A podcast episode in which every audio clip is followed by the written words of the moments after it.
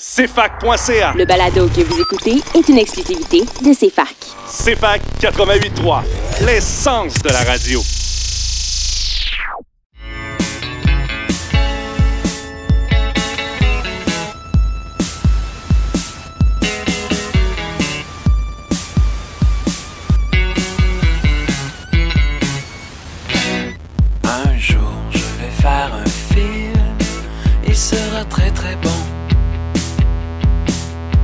Aura quelques scènes tournées dans mon salon sans prétention. Bienvenue à Ciné Histoire. Aujourd'hui, on a un beau programme, un programme en fait une thématique qu'on a rescapé euh, de la session euh, d'hiver dernier, session malheureusement euh, annulée, pardon. Mais avant toute chose, je veux souhaiter la bienvenue, la bien, la bienvenue. Je déparle en, ce vendredi matin. La bienvenue à Yannick et Jade, mes deux co-animateurs. Comment ça va? Ben très bien, mais j'ai. Toi, Jade, euh, parce que, C'était court. parce euh, que, parce que j'ai l'impression que tu t'en es pas remis de ton hiver à 2020. Seigneur, ben non, c'est ça. J'ai pas posé mes pneus d'hiver encore, fait que ça viendra. Mais non, moi, ça, ça va bien. J'ai bien hâte parce que je vais un peu plus euh, l'idée, là, euh, cette émission-là, sur une thématique euh, qui me tient à cœur euh, particulièrement. Donc, C'est-à-dire euh, les films euh, poches? Non! les adaptations de Shakespeare au cinéma, euh, notamment pour ados, là, mais euh, globalement, là, adaptation de Shakespeare au cinéma. Ben c'est ça parce que euh, au départ, euh, en fait, c'était supposé être une thématique spéciale euh, de la session d'hiver euh, pour t'inviter à l'émission parce que tu faisais pas partie de l'émission, mais là bien des choses ont changé, hein. Bien des personnes sont décédées depuis et maintenant ben on, t'a à l'émission avec nous et puis ouais oui ben oui, je me sens funné. Mais donc c'est ça donc aujourd'hui on va parler c'est ça des adaptations de Shakespeare au cinéma. Je sais pas parce que c'est ça je t'ai donné un peu carte blanche là-dessus. Je sais pas si ça va être seulement parce que euh, selon la sélection des films qu'on a fait, euh, c'est des adaptations en fait pour adolescents et adolescentes, mais on sait qu'il y a plein d'autres types d'adaptations, donc euh, j'ai bien hâte de t'entendre là-dessus. Euh, les deux films à la f- ben qu'on va vous suggérer, ben ouais, je sais pas si je peux dire suggérer là, je peux présenter, on va dire ça comme ça, c'est Ten Things I Hate About You de Gilles Junger, je crois, il me semble c'est ça, et Roméo et Juliette de d'Yves Des- Desgagnés, hein, ce grand cinéaste québécois. Euh, donc euh, voilà, également l'émission, euh, on va faire un retour sur The Trial de Chicago 7 euh, dont on a parlé la, semaine dernière, mais qu'on n'avait pas vu. Là, on l'a vu, donc on va pouvoir vous en parler un peu. Un très bon film. Un bruit de... ah, on aime ça, on aime ça. Également, on va parler en fait à Sophie Le Tourneur, qui est la réalisatrice de Énorme. On était supposé lui parler la semaine dernière, mais ça ça a pas donné. Donc là, on se reprend une bonne fois pour toutes. Et euh, ben, c'est à peu près ça. On va revenir sur les nouveautés. Il y a quand même plusieurs nouveautés, aucune québécoise malheureusement, mais il y a plusieurs nouveautés qui prennent l'affiche. Puis on va parler de ça en détail parce que c'est des films en fait qui sont des suites ou des remakes d'autres. Donc on a euh, on les a écoutés pour vous, en tout cas la plupart. Puis on, on va vous discuter de ça en long puis en large. Donc euh, on va commencer en fait euh, en musique. Euh, la- évidemment, la, sélection musicale est toujours une présentation de Ghislain Laurando, hein, et puis qui aujourd'hui est allé d'une thématique Shakespeare, mais plus Roméo et Juliette, disons, en tout cas Shakespeare en général. Donc on s'en va écouter Roméo et Yvette des vulgaires machins, puis on revient tout de suite après la pause.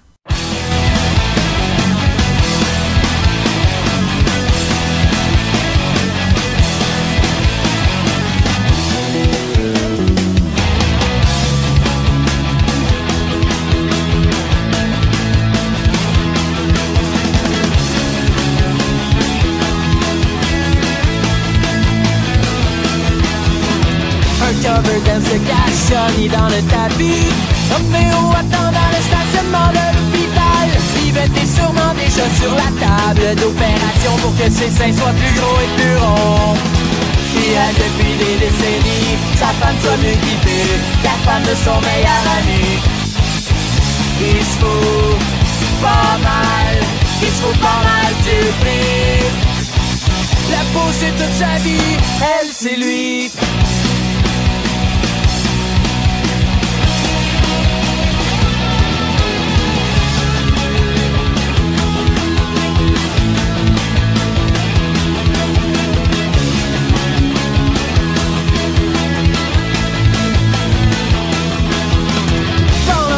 Yvette elle termine la chirurgie. On peut miser à l'état ta qualité de vie. C'est excitant, ma chérie. T'es bien plus belle depuis mes mots, que ça a l'air pesant.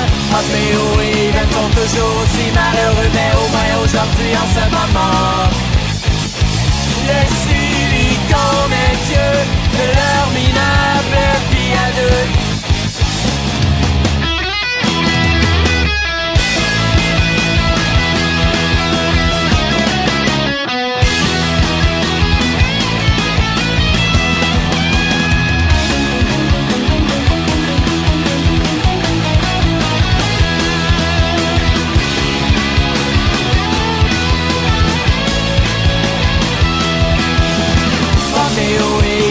toujours aussi malheureux, mais au moins aujourd'hui en ce moment. Le est Dieu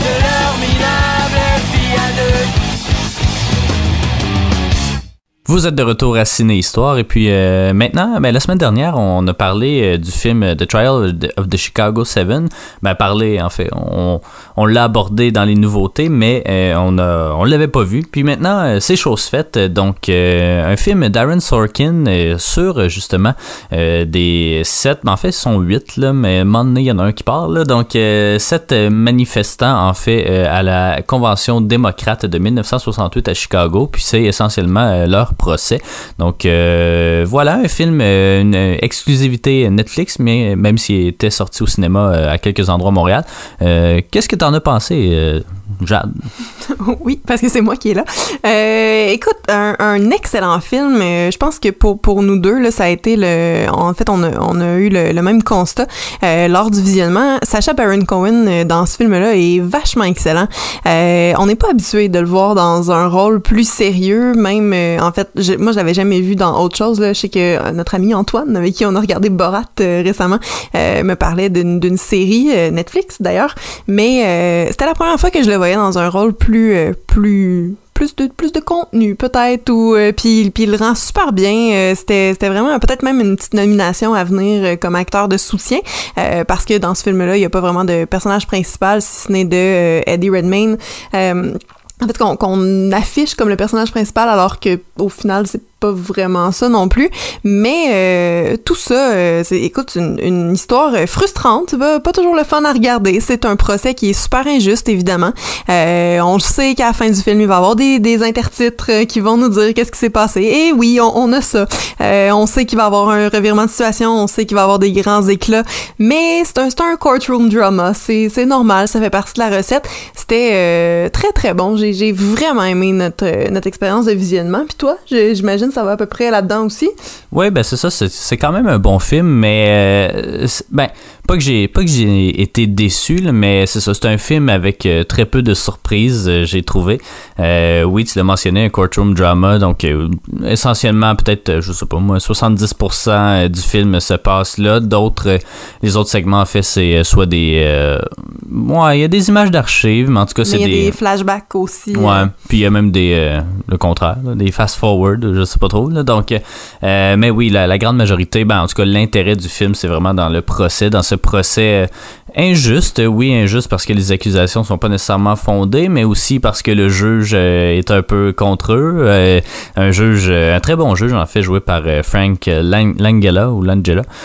donc oui, c'est ça, c'est un, un film que, que, j'ai bien apprécié, mais qui, c'est ça, manquait un petit peu de surprise. Mais tu sais, ça a tous les les éléments, en fait, les critères d'un, je sais pas, un crowd pleaser, là, je sais pas c'est quoi en français, là, mais en tout cas, c'est, sûr que ça va plaire à beaucoup de gens.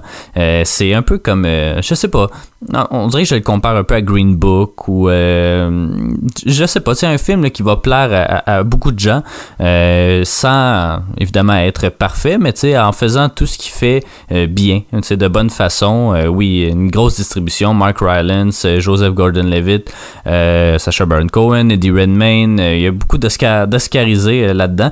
Euh, Il y, en- a d'autres. Ben, il y a- Michael Keaton aussi, qui est pas Oscarisé, mais bon. Mais oui, c'est ça, une très grosse distribution qui, c'est ça, habituellement, c'est rare qu'il y en a qui peuvent qui puissent vraiment briller. Je me souviens d'un exemple, en fait, Ian McKellen dans Le Seigneur des Anneaux avait eu une nomination comme meilleur acteur ou meilleur acteur de soutien, ce qui m'a toujours un peu surpris parce que, je veux dire, il y a tellement de gens là-dedans que, oui, Ian McKellen est, très bon, mais c'est rare qu'on donne un- c'est comme, euh, je sais pas, moi, j'essaie de penser à, à un autre film de même, là, mais en tout cas, ça, ça me vient pas, mais euh, un film, c'est ça, où tu t'as comme 6-7 gros acteurs, euh, des têtes d'affiche, peu importe.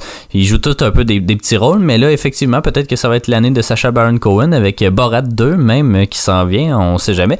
Euh, c'est une année plus faible au niveau des Oscars, donc euh, tout est permis, hein, tout est permis. D'après moi, il va y avoir des films un peu un peu plus moyens là, qui vont se retrouver là. Je pense notamment à Da Five Blood euh, que j'ai que j'ai pas pas de temps aimé que ça, mais bon. euh, mais Netflix, je pense que ça va être euh, leur année, évidemment, avec tous les cinémas qui sont fermés, euh, on peut pas. euh, peut pas vraiment de- demander autre chose, mais non, c'est un, un bon petit film. T'aimes-tu ça, les courtroom dramas? En fait, oui. J'ai- vraiment un, grand intérêt euh, envers les films qui euh, sont des, des inspirés d'histoires vraies, tout ça. Euh, les courtroom dramas, c'est toujours un peu construit de la même façon, mais c'est toujours bonbon. Là. Ça, on a toujours vraiment du fun, en fait, à, découvrir qu'est-ce qui s'est passé après. J'aime ça, moi, les, intertitres là, qui disent qu'est-ce qui attendait les personnages après le, le moment capté dans le film. J'ai ouais, j'ai j'ai toujours eu un ce- cet intérêt là. Je, je- c'est un genre assez euh, assez précis, assez particulier. On a regardé euh, récemment aussi Flash of Genius euh, sur Ouais. euh, l'invention des, euh, des es- du système intermittent euh, pour les essuie-glaces, pas pas les essuie-glaces eux-mêmes. Mais il y avait, il y avait la, la fille au bracelet, je pense aussi, là, qui, qui en Oui. était un plus, plus, Oui, c'est vrai. plus classique. Là. Ouais, ben la fille au bracelet, c'est plus un, un meurtre, puis dans l'autre, c'est euh, c'est une histoire de, de brevet, puis de droit, puis tout ça. Euh, mais j'aime ça, ces histoires-là, puis tu sais, style de Founder, qui est absolument pas un courtroom drama, mais on comprend le, genre. J'aime euh, voir des, choses qu'on qu'on connaît, qu'on prend pour acquises quasiment, puis euh, de, de rentrer dans euh, la genèse de, de ça. Donc, bon, les manifestations, je les connaissais pas. Par contre, je trouve que le le film fait un bon travail justement avec sa superposition d'images d'archives puis c'est ouais je pense que c'est un pas, un pas un plaisir coupable parce que c'est pas mauvais euh, ces films là Non, non. mais, mais c'est toujours toujours pareil puis on le sait il y a toujours comme une espèce de victoire vraiment le fun parce qu'au final pourquoi tu racontes une histoire quand la fin est pas satisfaisante ou pour pas dénoncer quelque chose euh, tu sais? Fait que c'est c'est toujours euh, tu, tu le sais dans quoi tu t'embarques mais euh, il y, a- il y y a de quoi de le fun quand même euh, Ouais. là-dedans Mais tu sais, je pense que le tri the, The Trial, ça se, ça se place parmi les meilleurs films du genre, mais sans que ce soit nécessairement le meilleur. là. Pour moi, il n'y a rien qui va battre, euh, je crois, 12 Angry Men, euh, qui, bon, c'est- Courthouse, c'est plus jury, euh, jury drama, Euh, mais il y a aussi A Few Good Men, que j'ai pas vu, mais qui a été écrit, en fait, par Aaron Sorkin, et puis fait par Rob Reiner, donc, que j'ai vu, j'ai vu des segments, une très belle distribution, encore une fois, Jack Nicholson, Tom Cruise, etc. En tout cas, il y en a plein, vous irez sur IMDB. Mais non, c'est ça, j'aime beaucoup ce genre-là aussi, mais ce- celui-là, en tout cas, euh, pas nécessairement qui est cliché, mais tu sais, il tombe dans les euh, dans, dans, dans le facile, disons, là, dans tous les codes qui fait d'un film un meilleur film. Puis effectivement, il va sûrement être euh, nommé comme meilleur film. Euh, ce qui va gagner, je veux pas dire que j'espère pas, parce que ça sera pas si triste que ça s'il si, gagne, mais euh, j'ose espérer qu'il y a d'autres films, notamment Mank, qui va sortir un peu plus tard euh, avec, euh, ben, enfin, un film de David Fincher, qui pourrait peut-être remporter les grands honneurs. En tout cas, ce serait une première pour David Fincher. Mais non, c'est ça, c'est très intéressant. Puis ça montre que Sorkin, oui, il est bon pour écrire des scénarios, mais il est aussi bon pour faire des films, parce que c'est lui qui avait fait Molly's Game, son premier film en 20 ans, 20, 25 ans de carrière. Donc euh, voilà, euh, Trial of the Chicago 7, qu'on vous recommande euh, assurément euh, sur Netflix. Euh, donc euh, voilà, il est sorti le 16 octobre dernier. Donc euh, allez-y, allez-y, hein, pourquoi pas. Qu'est-ce que vous avez à perdre? Qu'est-ce que vous avez de mieux à faire? Puis ça va vous, un peu vous, euh, pas vous consoler, mais c'est un, un feel good d'une certaine façon. Même si c'est frustrant tout le long, euh, on n'est pas fâché quand on sort de ce film-là. Donc euh, voilà, c'est notre petit retour sur le Trial of the Chicago 7. Donc on s'en va écouter en fait euh, l'entrevue euh, qu'on a fait avec avec euh, Sophie Le Tourneur Du euh, film énorme. du film énorme, exactement. Donc, euh, on, on- avec une semaine de retard, c'est ça, on peut finalement la diffuser. Donc, on s'en va écouter ça, puis on revient tout de suite après. ben, après, là, on va parler. Des... Donc, je suis très heureux aujourd'hui de m'entretenir avec Sophie Le Tourneur, qui est la réalisatrice en fait du film énorme qui a pris l'affiche vendredi dernier. Bonjour Sophie, ça va bien? Oui, bonjour, bah, ça va super. Écoutez, dans, dans Énorme, là, en fait, on a le droit un peu à un renversement des rôles, alors que Claire, euh, pianiste de renom, euh, ne souhaite pas d'enfant, mais Frédéric, son conjoint et agent, euh, qui contrôle même en quelque sorte sa vie, sa vie décide de lui en faire un un peu à son insu. Derrière cette comédie se cachent quand même des réflexions plus poussées sur la parentalité, la grossesse, puis ce- surtout son processus. Qu'est-ce qui vous a poussé à raconter cette histoire? Euh, bah, en fait, c'était parce que je voulais parler euh, de, cette expérience, de la grossesse et de toutes les questions qui sont liées euh, euh, au fait de porter un enfant, la différence physiologique entre les hommes et les femmes et, et tout ce qui en découle. Et donc aborder la question du genre à travers ce prisme-là, quoi, qui est pas négligeable et qui fait vraiment toute la différence, en fait. Entre Oui. les hommes et les femmes. Mm. Euh, Exactement. Puis euh, justement, euh, cette réalité-là nous nous donne par moment, en fait, ben en fait dans le film, ça nous donne par moment l'impression que c'est un documentaire, notamment quand Claire et Frédéric discutent avec des gens du système de santé. C'est voulu, ça, ce- ce- cet œil documentaire-là. Puis est-ce que vous avez même sélectionné des des des, des personnes, disons non professionnelles pour jouer ces scènes-là? Ah oui, complètement. En fait, à part, euh, mis à part les deux personnages de fiction, donc qui eux euh, vraiment ont été choisis pour incarner une fiction très burlesque, très exagérée, euh, tous les autres personnages du film sont des personnages qui se jouent leur propre rôle, que ce soit le directeur de la philharmonie, les sages-femmes, les gynécos, euh, le. Oui, oui. Donc c'est que des acteurs euh, non professionnels.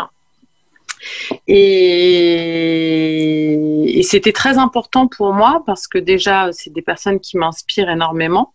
C'est des personnes qui ont beaucoup euh, nourri le scénario, qui ont apporté énormément de précision et de véracité dans, ce, dans cette recherche, dans cette enquête, qui, bien qu'elle parte d'une situation complètement euh, assez délirante, Ouais. euh, basée sur une inversion des rôles, euh, et finalement très réaliste. Voilà. Eux, ça leur semblait pas complètement dingue. Quoi. De toute façon, une femme qui veut accoucher à tout prix début du neuvième mois parce qu'elle en peut plus, c'est leur quotidien. Quoi. Est-ce que est-ce que justement ces, ces intervenants-là euh, avaient déjà parce que c'est ça c'est un retournement de rôle mais c'est aussi un, un Frédéric qui est très euh, omniprésent dans la vie de Claire. Est-ce que ça c'était quelque chose qui était beaucoup observé de la part de ces praticiens-là? Ah oui, oui, oui, tout à fait. Ah oui? Oui, oui. euh, alors, après, il y a plusieurs cas de figure et moi, c'est ça que j'aime bien travailler, c'est-à-dire la complexité des questions et, euh, et le fait que- qu'il n'y a jamais qu'une seule réponse ou qu'un seul prisme de vision, quoi. Donc, Ouais. ça peut être à la fois euh, à la fois l'inversion vraiment des genres avec euh, une femme qui d'un coup trouve une identité et une place dans la maternité jusqu'à euh, exclure complètement son mari de la relation au bébé et, euh, et complètement l'exclure de sa vie quoi. Euh, c'est des choses qui arrivent.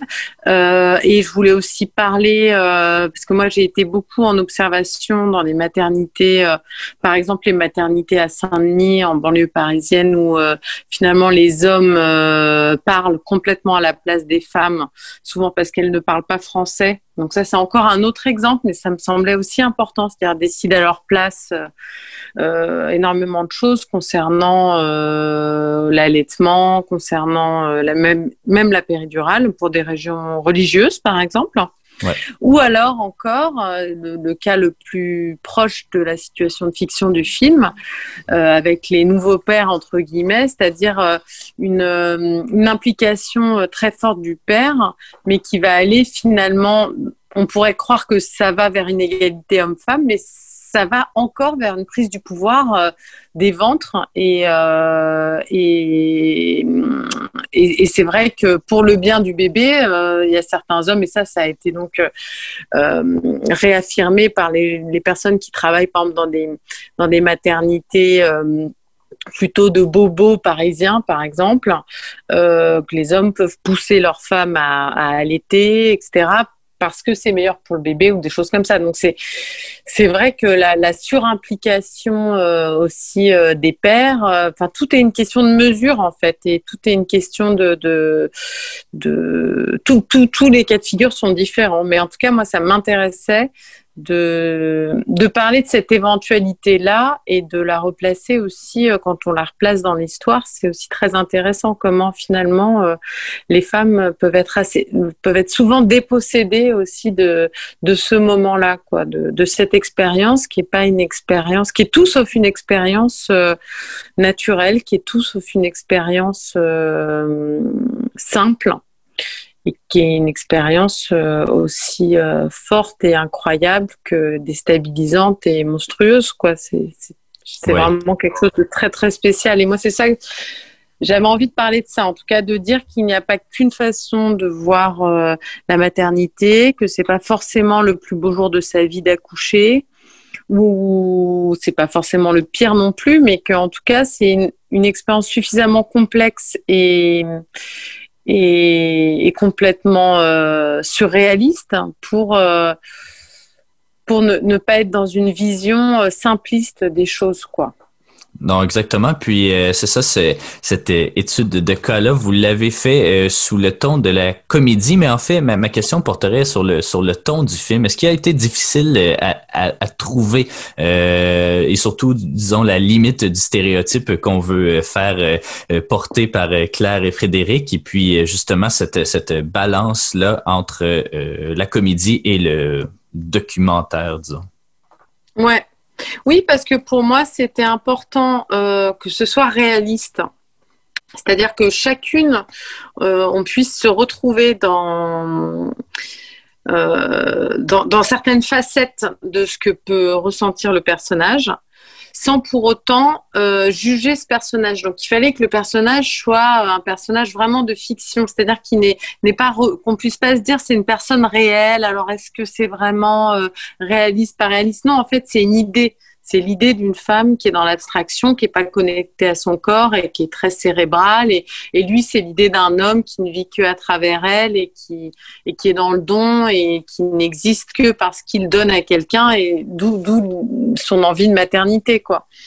Donc, euh, pour moi, eux, c'était des idées, mais les confronter tout d'un coup à un monde réel, c'était dire euh, aussi, euh, je sais pas comment dire, c'était pour autoriser euh, euh, les personnes à à déculpabiliser euh, de de l'ambivalence de ce qu'on peut ressentir quoi à ce moment-là. C'est-à-dire on peut se sentir à la fois euh, comme eux et en même temps pas du tout comme eux et qu'il faut surtout pas se juger quoi. Donc Ouais. c'était pour ça que j'ai fait coexister ce truc-là.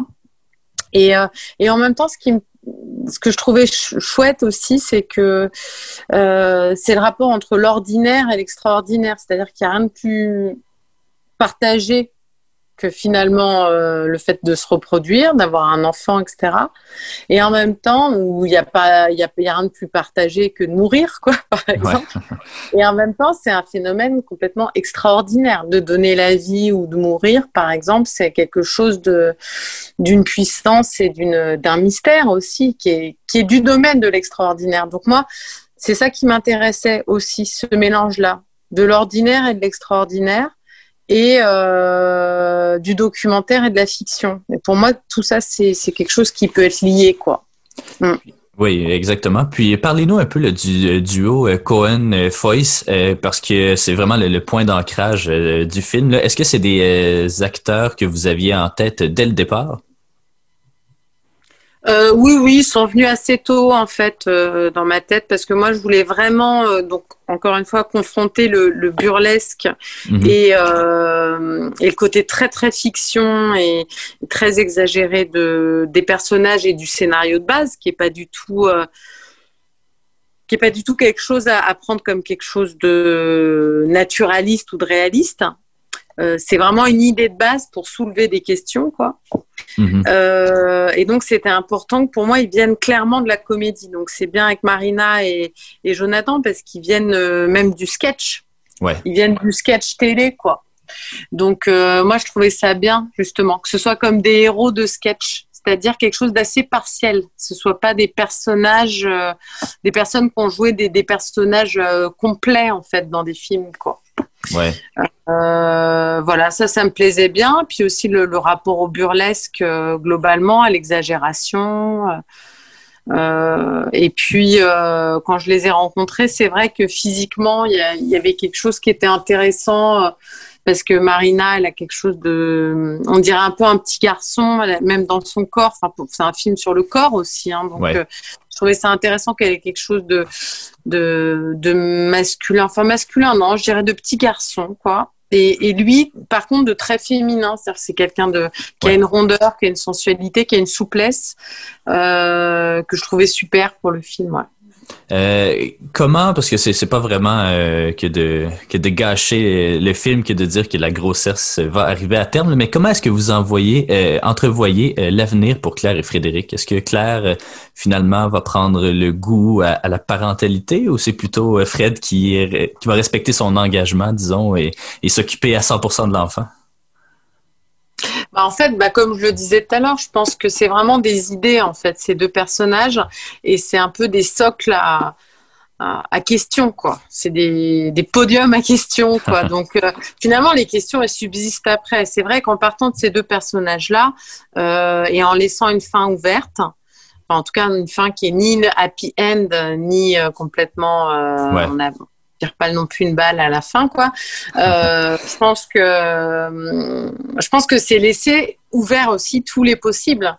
C'est-à-dire que elle, elle peut très bien. euh, Enfin, le film, il, il orchestre pas une réconciliation vraiment entre deux. Euh, Peut-être qu'elle peut lui en vouloir, continuer de lui en vouloir de ce qu'il a fait, qui est quand même quelque chose de très grave Oui. Et, euh, et que finalement leur couple n'arrive jamais à repartir dans une relation de confiance. Peut-être que elle, elle va jamais réussir à s'occuper de cet enfant parce qu'elle sera jamais là et que c'est lui qui s'en occupera. Peut-être que lui, euh, il va se rendre compte que sa vie d'avant lui manque et ils vont laisser l'enfant à une nounou qui vont s'en occuper. Enfin, en fait, on, le, le truc qui est sûr, c'est que leur vie va changer, quoi. C'est ça qui est Ouais. sûr et que euh, et qu'après avoir eu un enfant, on, on change quoi qu'il en soit et que c'est pas quelque chose euh, qui qui est anodin quoi. Ouais. Mais euh, pour moi, c'était important de terminer le film à ce moment-là, puis de me battre aussi pour pas faire une comédie romantique classique et avec une happy end où tout d'un coup euh, il y aurait une ovation pendant le concert parce qu'elle joue tellement mieux depuis qu'elle est mère et que machin et tout ça. Pour moi, c'était vraiment pas le, le sujet quoi. Ouais. Euh, Puis euh, euh, je terminerai avec une question sur la réception en fait euh, du film parce que euh, donc Énorme a été sélectionné au Festival du film de Rotterdam et puis il est sorti plus Ouais. tôt, euh, il est sorti en France évidemment et puis il prend maintenant l'affiche euh, au Québec après avoir été présenté au Festival de cinéma de la ville de Québec. Euh, on le sait, le rapport au corps peut être différent d'une région à l'autre. Euh, Est-ce que la réception du film a été la même d'un pays à l'autre justement? Alors moi, j'ai pas pu trop trop suivre le film dans d'autres pays. Euh, à, à Rotterdam, c'était non non, c'était super. Les réactions, c'était d'ailleurs la première fois que je le montrais euh, parce que c'était Ouais. au mois de janvier. Là, le film est sorti au mois de septembre, donc c'est vraiment le seul pays où j'ai vraiment eu une réception parce qu'après il y a eu d'autres festivals où il était pris, mais bah, comme euh, au Québec, j'ai pas pu euh, y aller à cause du Covid. Ouais. Donc je j'ai pas vraiment eu de retour. euh, bah, je serais très très curieuse euh, pour avoir plusieurs copines québécoises euh, que je trouve super et que je trouve vraiment que, enfin, d'après ce qu'elles me disent de ce pays où j'aimerais vraiment euh, aller, euh, les femmes sont très fortes quoi.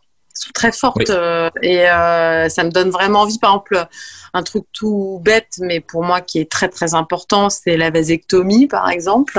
Et je crois qu'au Québec, c'est quelque chose qui est beaucoup beaucoup plus courant. Enfin, en France, c'est quasiment personne ne sait ce que c'est, par exemple. Alors que moi, je trouve que c'est un sujet passionnant.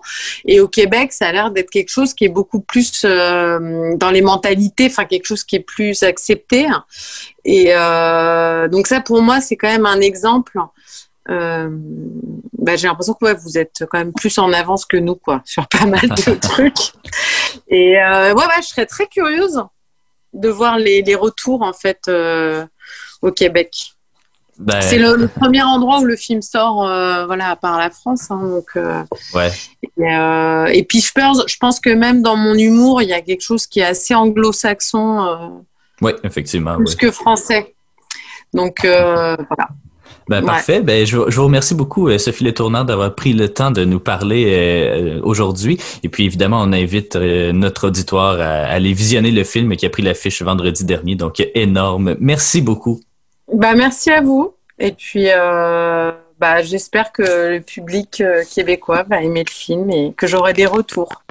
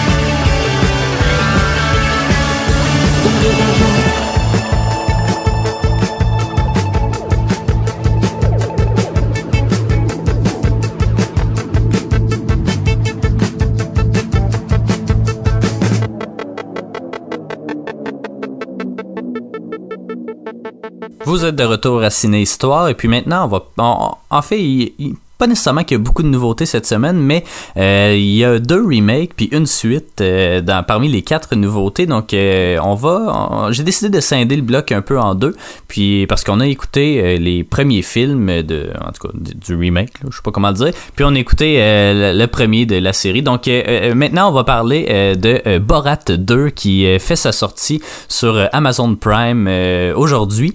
Un film qui sort en pleine campagne électorale, puis qui se veut un peu plus euh, politique, j'ai l'impression que le premier. On a réécouté le premier pareil parce que euh, ben, parce que c'est un, excellent film. Ben, selon moi, c'est un chef-d'œuvre. Pour vrai, c'est, c'est une de mes comédies préférées.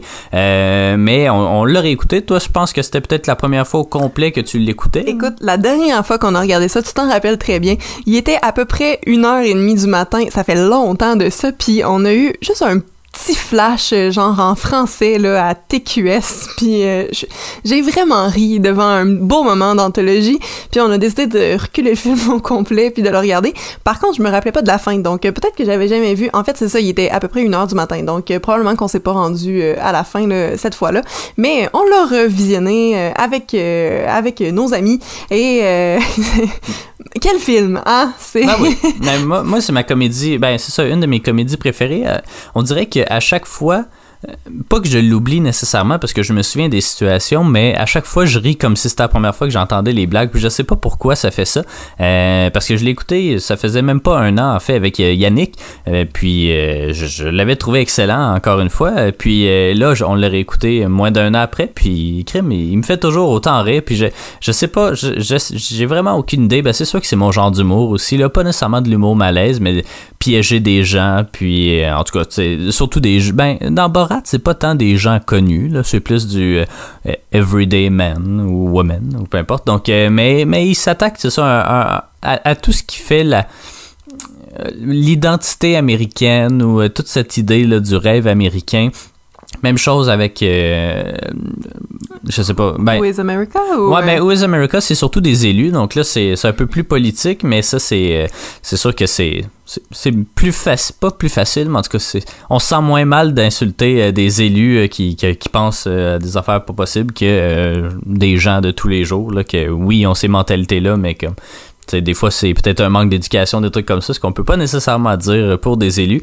Euh, mais donc, donc, euh, Borat, c'est ça, il s'attaque parce qu'on sait la culture américaine rayonne aux quatre coins du globe. Puis, euh, son personnage, en fait, il est, beaucoup basé là-dessus, sur, euh, un Kazakh, évidemment, qui, son, que son idéal, c'est les États-Unis, comme plusieurs personnes, en fait, dans, dans des pays, ben, n'importe où, même ici, euh, tu sais, veux, veux pas, les États-Unis, c'est toujours un modèle à suivre. Dépendamment du domaine, là. Pas au niveau de la santé comme on l'a fait il y a quelques, il y a quelques semaines, mais euh, au niveau de la culture ou au niveau de, je sais pas, moi, de la musique ou euh, des, du cinéma, ben, c'est, le modèle à suivre. Puis, euh, c'est ça, les États-Unis, c'est un pays ben trop grand. Il, est trop, il est trop diversifié, puis ça, ça va finir par éclater. On le voit déjà là, que ça commence à éclater. Donc, euh, Borat 2, on l'a pas vu évidemment pour l'instant, mais euh, ben moi j'étais pas nécessairement sceptique, mais même lui il était sceptique parce qu'il se disait je peux pas faire un deuxième film, il- mon personnage est trop connu.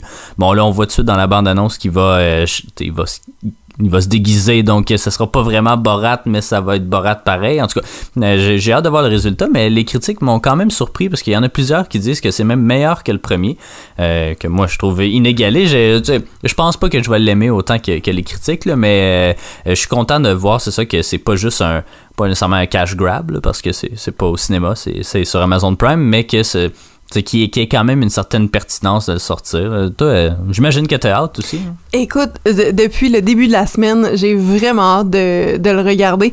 Euh, je parlais avec mon boss cette semaine des élections qui s'en venaient rapidement, puis ça m'a fait penser justement à tous les articles off post que je vois là depuis la sortie du film. Dans le fond, sur toutes les personnes qui se sont fait avoir aussi, il y a Giuliani là, qui va se mettre la main d'un culotte en pensant qu'il se fait interviewer par une fille. J'ai vraiment hâte de voir ça. J'ai vraiment un intérêt malsain envers euh, tout ce qui est politique américaine, euh, mais mais le, le, le non-sens des États-Unis en général, euh, je, depuis le, le début de, de la guerre entre les deux, là, je, je suis ça avec assiduité. Je, je pense que tu peux en Ah ouais. témoigner. Puis euh, j'ai hâte. Pour vrai, là, c'est je l'ai redit justement euh, à Étienne, mon, mon patron, euh, que j'étais vraiment excitée. là. J'ai j'ai hâte de, de voir euh, qu'est-ce qui se passe dans ce film-là. J'ai pas tant d'attente non plus parce que je pense que peu importe ce qu'il fait, ça va être ça va être bien. Par contre, je me demande encore comment il réussit à le faire parce que évidemment, on le connaît beaucoup plus maintenant. Euh, puis je, comprends pas comment il y a des gens chez qui ça se rend pas ce- ces films-là puis tout ça. Euh, tu sais, c'est- plate là, de voir une famille américaine essayer de chasser le virus avec du euh, lissol euh, dans leur salon là. C'est mais bon, mais c'est ça, ça fait partie du petit plaisir euh, pas coupable, coupable, vraiment euh, ouais, très très guilty mais ouais. Ah ouais, on vous donnera nos impressions en fait la semaine prochaine euh, où là on l'aura vu. Euh, Yannick devrait être là aussi. Donc euh, voilà. Puis sinon euh, deuxième nouveauté en fait, ben c'est une nouveauté sur HBO Max. Je sais pas si elle est sur Crave, j'ai pas regardé, mais elle va prendre l'affiche au cinéma plus tard au mois de novembre, je crois. C'est The Witches de Robert Zemeckis qui est en fait un remake, même une adaptation du roman de Roald Dahl, mais qui est un remake d'une certaine façon du film de 1990 de Nicolas Rogue euh, qu'on connaît bien pour Criterion. Euh, on a écouté les deux. Euh, toi, je sais que t'es pas satisfaite de ni de l'un ni de l'autre. Moi, le, le premier m'a quand même plu. Mais c'est parce que je, tiens à préciser que j'ai 30 ans. Mais les films, ils font peur, pour vrai. Comme le premier, beaucoup plus que le, remake. Le remake est vraiment plus enfantin. Mais euh, euh, excuse-moi, là, t'as pas le goût de tomber là-dessus euh, quand t'es un enfant. Il fait peur, le film. Mais, tout est, tout est menaçant. Les, les sorcières sont juste vraiment pas nice, comme. Puis ça me tente pas de voir ça. Puis je, je veux pas qu'il se fasse attraper. Puis je veux pas qu'il se fasse transformer. Puis j'étais vraiment malaisée, en fait, euh, pendant tout le, tout le visionnement. Puis je me disais, toi, tu, voulais présenter ça à nos enfants un jour? Moi, je me disais que ça avait aucun sens que ce soit un film pour enfants. Il y a vraiment comme deux, deux opinions, je pense, ici, là. Mais euh, moi, c'est pas, pas ça, le genre film que je regardais quand j'étais. Ouais, ben si on peut rappeler juste brièvement le, le- scénario, là, c'est euh, essentiellement il y a des euh, sorcières qui existent, puis euh, ils chassent les enfants. En fait, ils détestent les enfants, puis ils trouvent des, de trouver des façons pour les, les tuer. Puis c'est ça, dans le fond, il y a un jeune garçon qui qui vit avec sa grand-mère parce que ses parents sont morts, puis là en tout cas il se ramasse dans un hôtel, puis là il, il y a une convention de sorcières comme de fait, tu sais, c'est un conte pour enfants quand même. Puis c'est ça, il, finalement il se fait transformer en souris, puis là en tout cas c'est les aventures pour essayer de redevenir un petit garçon, des trucs comme ça. Donc euh, le remake euh, un peu plus décevant. Robert Zemeckis, euh, il a de la misère euh, par les temps qui ben, depuis 15 ans, peut-être même euh, 20 ans, depuis Castaway, là, mettons qu'on l'a perdu un peu de vue. C'est dommage parce que c'est un très bon réalisateur selon moi, mais c'est ça. en tout cas, le CGI, t'es d'accord avec moi, là, ça faisait dur. J'ai pas vu Doolittle, mais ça a l'air du calibre Doolittle, peut-être même pire. Oui, ben le CGI, c'est rare qu'il me, qu'il me, frappe à ce point-là. On le sait quand c'est du CGI, c'est pas, pas ça le point. Euh, juste, euh, on parlait de Spider-Man 2, notamment euh, Far, Far From Home. Far From Home. Euh, que toi, t'étais vraiment pas capable des effets, puis moi, ça m'a pas dérangé. Normalement, le CGI ne me fait aucun effet, mais là, j'étais vraiment fâchée. En fait, je trouvais ça insultant parce que dans le film de base, il y a un serpent qui est un vrai serpent, mais en tout cas, on, on se doute, là, plus un vrai serpent apprivoisé, tout ça. Euh, dès que le serpent arrive dans le remake, tu le sais que c'est fake, c'est mauve d'ailleurs, dire. Puis euh, les souris sont pas vraies, le chat est pas vrai non plus, euh, tout- toutes les moves, t'as calé le move de la fin euh, qu'on allait avoir droit à tel plan, euh, tel euh, développement scénaristique, tout ça est arrivé, tu sais, sais, super prévisible, décevant pour vrai au niveau des au niveau des effets, puis somme toute les deux films pour vrai j'ai pas pas eu de fun. J'ai- Ouais. Aimé le premier, mais c'est ça, le deuxième me laissait vraiment sur ma faim. Bon, vous pouvez quand même aller lire nos critiques sur euh, ciné-histoire.ca, euh, mais euh, c'est ça, c'est pas... ça peut être une sortie familiale, j'imagine, mais il sort au mois de novembre, fait que ce sera ni pour l'Halloween, quoi qu'à la fin, il y a des cartes de Noël, fait que peut-être que c'est un film d'entre-deux, je sais pas. Mais non, franchement, un peu décevant. J'ai hâte que Robert Zemeckis fasse de quoi de bien, puis j'espère qu'il veut pas relancer sa carrière avec Back to the Future 4. Euh, donc voilà, c'est ce qui conclut notre premier bloc. On s'en va en pause publicitaire, puis on s'en Vous êtes de retour à Ciné Histoire pour notre deuxième bloc de nouveautés. Donc euh, aujourd'hui, en fait, il y a un film qu'on n'a pas vu également qui prend l'affiche à la maison du cinéma qui est euh, All, That, euh, All This Victory, en fait, un film d'Ahmad Gossein qui est un film de guerre. En fait, ça se passe durant le, le cessez-le-feu pendant... Ben, je vous cacherai pas qu'il y a un conflit entre Israël et la Palestine et puis en, au Liban en fait euh, euh, pardon, entre Hezbollah et Israël, pardon. Donc, euh, au Liban, en 2006, il y a un cessez-le-feu. Puis, il y a une, en fait un père qui, ben, un homme qui tente d'aller retrouver son père et même chose pour sa femme qui, en tout cas, tente de préparer les papiers d'immigration vers le Canada. Puis, le cessez-le-feu prend, prend fin. puis, ils sont pris dans une maison. Puis, en tout cas, sont pris d'assaut par des troupes israéliennes. Donc, ça raconte un peu ça. On l'a pas vu malheureusement, donc on peut pas euh, vous en dire plus, mais euh, c'est l'une des nouveautés qui va être présente euh, à la maison du cinéma. Donc on sait à Sherbrooke quand même il y a quand même une certaine sensibilité pour ces enjeux-là. tout ce qui, entoure le Liban, il y avait d'ailleurs un ciné, ben oui un cinéma, mais il y avait un off FCMS en fait là, le Festival Cinéma du Monde de Sherbrooke qui présentait le cinq films libanais avec des intervenants. Donc celui-là, je sais pas s'il était présenté, je suis pas sûr, mais en fait le, film a gagné le prix de la de l'auditoire, en fait de l'audience au Festival de films de Venise euh, l'année dernière. Donc c'est quand même euh, c'est quand même pas rien, mais euh, peut-être qu'on essaiera de le voir pour vous d'ici la semaine prochaine, mais malheureusement on l'a pas vu pour l'instant. Sinon un autre qu'on a vu et qui a pris l'affiche en fait mercredi et non pas aujourd'hui, c'est Rebecca qui est en fait un remake de Rebecca, adapté du roman Rebecca de Daphné du Maurier. le premier film en fait c'est un film d'Alfred Hitchcock euh, de 1940 euh, qui avait remporté l'Oscar du meilleur film, en plus d'être nominé à pas mal toutes les catégories de euh, standard pour les meilleurs films. puis celui-là, en fait, c'est une nouveauté de Netflix, donc c'est ça qui est sorti mercredi. parlons peut-être du premier d'Hitchcock. comment t'as trouvé ça? Le ben En fait, euh, bon, les, les deux, le, le, deuxième est un copier-coller du premier. Je pense qu'on pourrait commencer par là.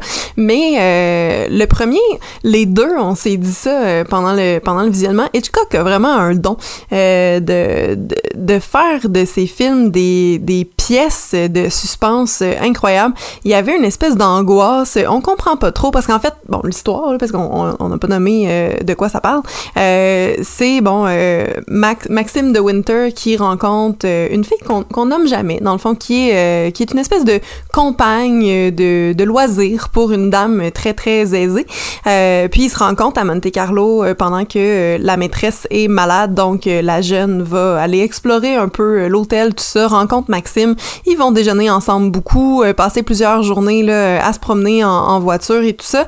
Et après euh, quelques quelques semaines, ce qu'on file pas vraiment comme quelques semaines, mais bon, ça a l'air que l'opinion varie. Euh, après quelques temps euh, à cet hôtel-là, Maxime va la demander en mariage parce qu'elle doit repartir avec sa, sa gouvernante dans le fond. puis finalement, elle, ça ça y tente pas parce qu'elle veut pas le quitter. Donc il la demande en mariage, il retourne dans sa, sa demeure qu'on appelle Manderley, qui est une, une très réputée maison en Europe. Puis quand elle arrive là-bas, en fait, elle remarque une espèce de froideur euh, des, euh, du staff, euh, finalement, de, de cette maison-là, parce que l'ex-femme de Maxime est décédée l'année dernière, puis son, aura est encore bien présente dans, dans la demeure.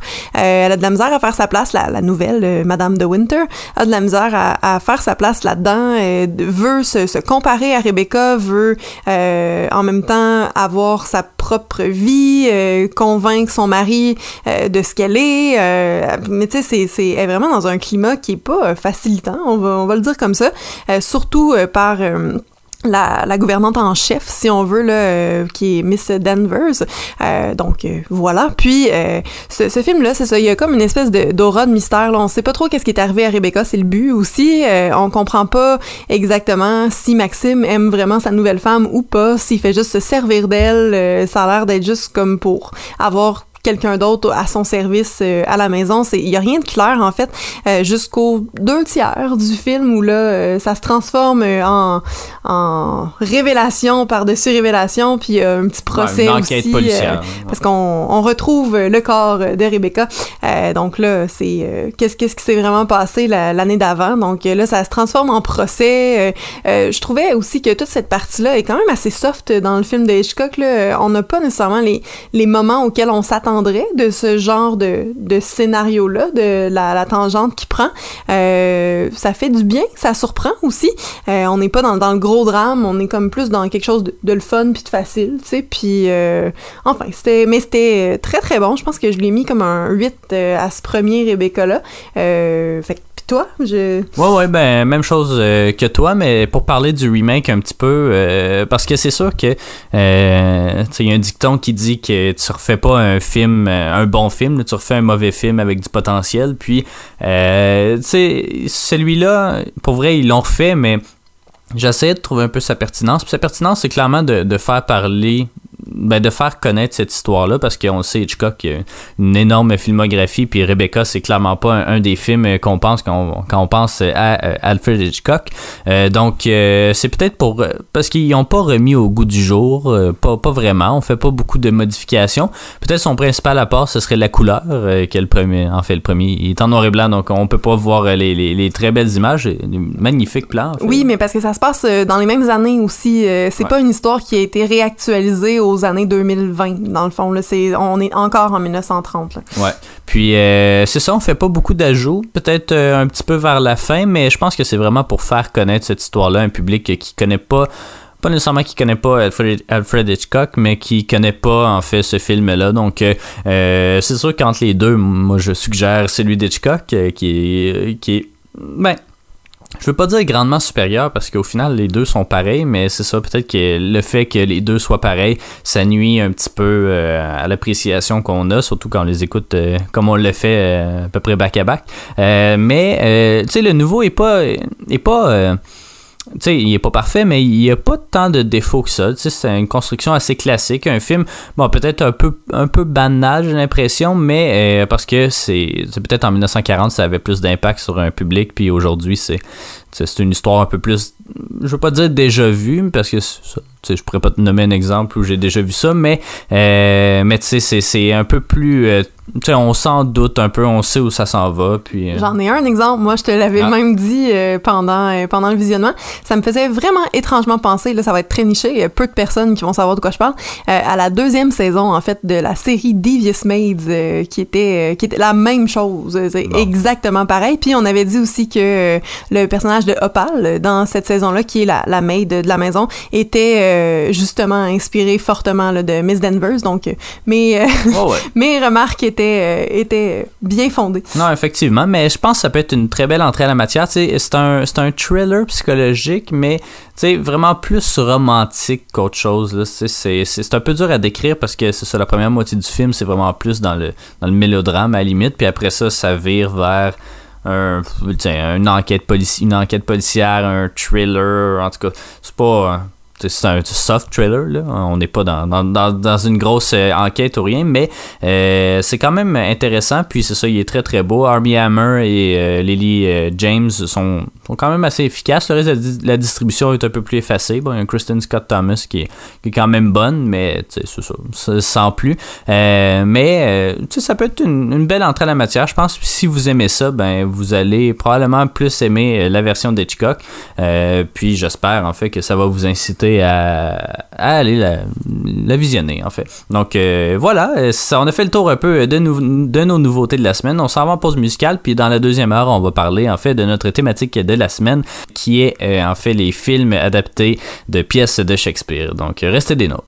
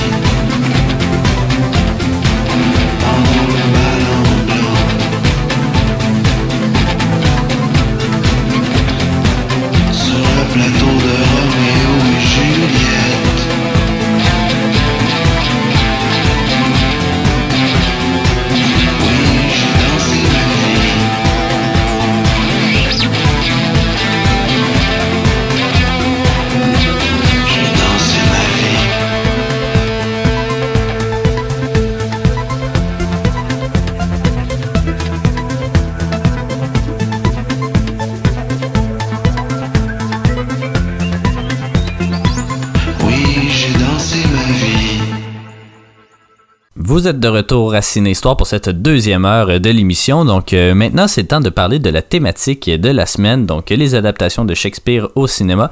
Euh, ben Jade, je te passe le melon parce que t'as as monté un beau dossier, j'en suis certain. Oui, ben c'est ça. Écoute, les adaptations de Shakespeare au cinéma, c'est un sujet qui euh, qui vient me chercher depuis vraiment longtemps là, euh, parce que je, je sais pas si je l'ai déjà mentionné, mais tout ce qui est anglais, tout ce qui est euh, londonien, euh, tout ce qui est euh, vieux anglais, euh, c'est des, des choses qui m'attirent beaucoup en, en littérature, en cinéma aussi. Puis les adaptations de Shakespeare au cinéma, ben ça, ça a commencé. j'ai connu ça très très jeune, mais aussi on dirait que j'avais quand même l'âge là du public ciblé par les films qui adaptaient euh, ces pièces-là aussi. Puis c'est, euh, ben, donné, on remarque des choses, on remarque des tendances. Puis euh, c'est un sujet que j'ai traité beaucoup là, euh, à l'université, notamment dans, mes cours de littérature. Fait que, fait que voilà, Yannick qui pointe mon, mon diplôme de bac au mur. Mais c'est ça. Donc j'avais, j'avais envie qu'on qu'on en parle parce que c'est quand même, c'est- un créneau. Là. Faut, faut se le dire. Il existe vraiment beaucoup de, de films qui sont des, des réactualisations des pièces de Shakespeare. Euh, pour les adolescents, il en existe beaucoup d'autres euh, aussi évidemment Euh, mais on, voit des, petites tendances là, que ça commençait vraiment ben, en fait au, tout début de- des années 1900 là, qui, commençait à avoir des adaptations déjà au cinéma à la télé aussi puis là je me suis vraiment concentrée sur les adaptations au cinéma parce que pour vrai la page wiki de ce sujet là elle est immense là c'est j'ai j'ai pas réussi à, à faire le tour plus longue que la feuille de route d'Yves Desgagnés, je pense. Deux films à son actif, je crois. Idole instantanée, ben c'est assez instantané, ouais. Ben c'est ça, évidemment. Donc euh, c'est ça, fait que j'ai un peu euh, plongé là-dedans là, puis euh, dans l'historique, dans le fond, on voit que au début c'était vraiment des adaptations qui reprenaient le même titre, qui euh, qui étaient un peu plus théâtrales aussi, Euh, un peu comme on avait vu Henri V là dans la collection Critérion de Laurence Olivier. Euh, Très mauvais. Ben c'est pas, mau- pas mauvais, là, mais c'est, En tout cas, ça a mal vieilli. J'adore te voir t'approcher du micro en ayant l'idée déjà bien claire dans la tête. Ah, non. Hostie que c'est nul. Non, mais c'est parce que c'est un, film Criterion, puis tu sais, c'est. En tout cas. Ça aurait pas dû. C'est. Winston Churchill qui l'a financé pour euh, mousser l'effort de guerre. Moi, ça m'aurait donné le goût d'aller me tuer à Dunkirk ou je sais pas quoi. Mais non, mais là. Ouais, je suis dans, ben dans l'humour. Non, j'adore, j'adore ça. T'es en forme. Ouais, euh, ouais, ouais, ouais, oui, c'est ça. Mais là, Mais- c'est Jade. C'est Jade. Mais non, euh, mais non, c'est correct, c'est bon, les digressions aussi. Mais euh, c'est ça, au, début, c'était vraiment plus euh, des adaptations très très claires, là, très explicites. Puis à un moment donné, on a commencé à modifier les titres, à reprendre les concepts de base, puis ça. Puis dans les comédies pour ados, ben vous pouvez vous douter que, à part le Roméo et Juliette de 96, qu'on n'a pas regardé après Roméo et Juliette de Yves Desgagnés, euh, à part celui-là qui est vraiment, ils reprennent les textes. Tu sais, bon, oui, c'est Léo, euh, Leonardo DiCaprio. et Claire euh, Danes. qui et Claire Danes, mais euh, ils, euh, ils reprennent vraiment les, les textes, même les costumes, puis Ouais. ça. On est juste dans un contexte bon, avec des armes à feu, puis tu sais, on, on est dans quelque chose de plus actualisé. Par C'est contre, lyrique, c'est c'est. Ben, pas lyrique, mais c'est. euh, Ben, c'est c'est presque. vrais, la- euh, Ils c'est lisent quasiment textes, Didascalie, donc, hein. Ouais, mais c'est- c'était c'est pas une comédie musicale aussi ou euh, tu sais je sais que c'est Baz Luhrmann qui l'a fait, là, celui qui a fait euh. Moulin Rouge puis euh, Great Gatsby, mais euh, mais il me semble que c'était pas une comédie musicale. ça? Euh, euh, honnêtement, je me rappelle juste de euh, la chanson, euh, je pense que c'est Love Me. Euh, ben non, on connaît toute cette chanson-là. euh, en tout cas, Ben, euh, chante-nous-la. Non, c'est plutôt quand DiCaprio euh, prend le fusil et que Kiss joue Shout It Out Loud, c'est pas ça? Non, mais Ah, je me rappelle pas vraiment si c'est euh, fait comme une comédie musicale. Je pense pas, mais ça fait trop longtemps que je l'ai vu. Mais bon. C'est le cas, c'est trash en esti comme fin. Oui, oui, vraiment. Mais écoutez, j'ai euh, des petites questions là pour vous. euh, Ah, on je est vous ai préparé un quiz. On va pas au quiz cette année, fait qu'il faut bien euh, s'en faire une petite version maison. Donc, euh, à votre avis, il y a combien de pièces de Shakespeare qui ont été adaptées au moins une fois au, Euh. euh, au cinéma là? T'as-tu des choix de réponse ou je peux répondre? Ah non, vas-y, vas-y. Euh, Combien? Je sais pas, moi, 42. Ouais, mais y aller ouais, euh, non, non, 30 35. Ben écoute, euh, ce que j'ai trouvé sur Wiki avec une recherche assez sommaire en scrollant, on s'entend, là, j'en ai dénombré 30. Fait que Ah. tu sais, il y en a peut-être un petit peu plus que ça, mais on est, on est à peu près dans, dans ces eaux-là. J'ai busté à The Price is Right, mais c'est pas grave, Est-ce que, le Roi Lion euh, rentre euh, là-dedans? Ben, c'était justement une euh, Ah, de mes questions, en fait, non, mais parce que justement, euh, c'est Le Roi Lion 1 et 2 euh, qui ont été euh, inspirés là, de, de deux pièces que De vous savez de- euh, clairement nommées. Elton John, c'est pour ça.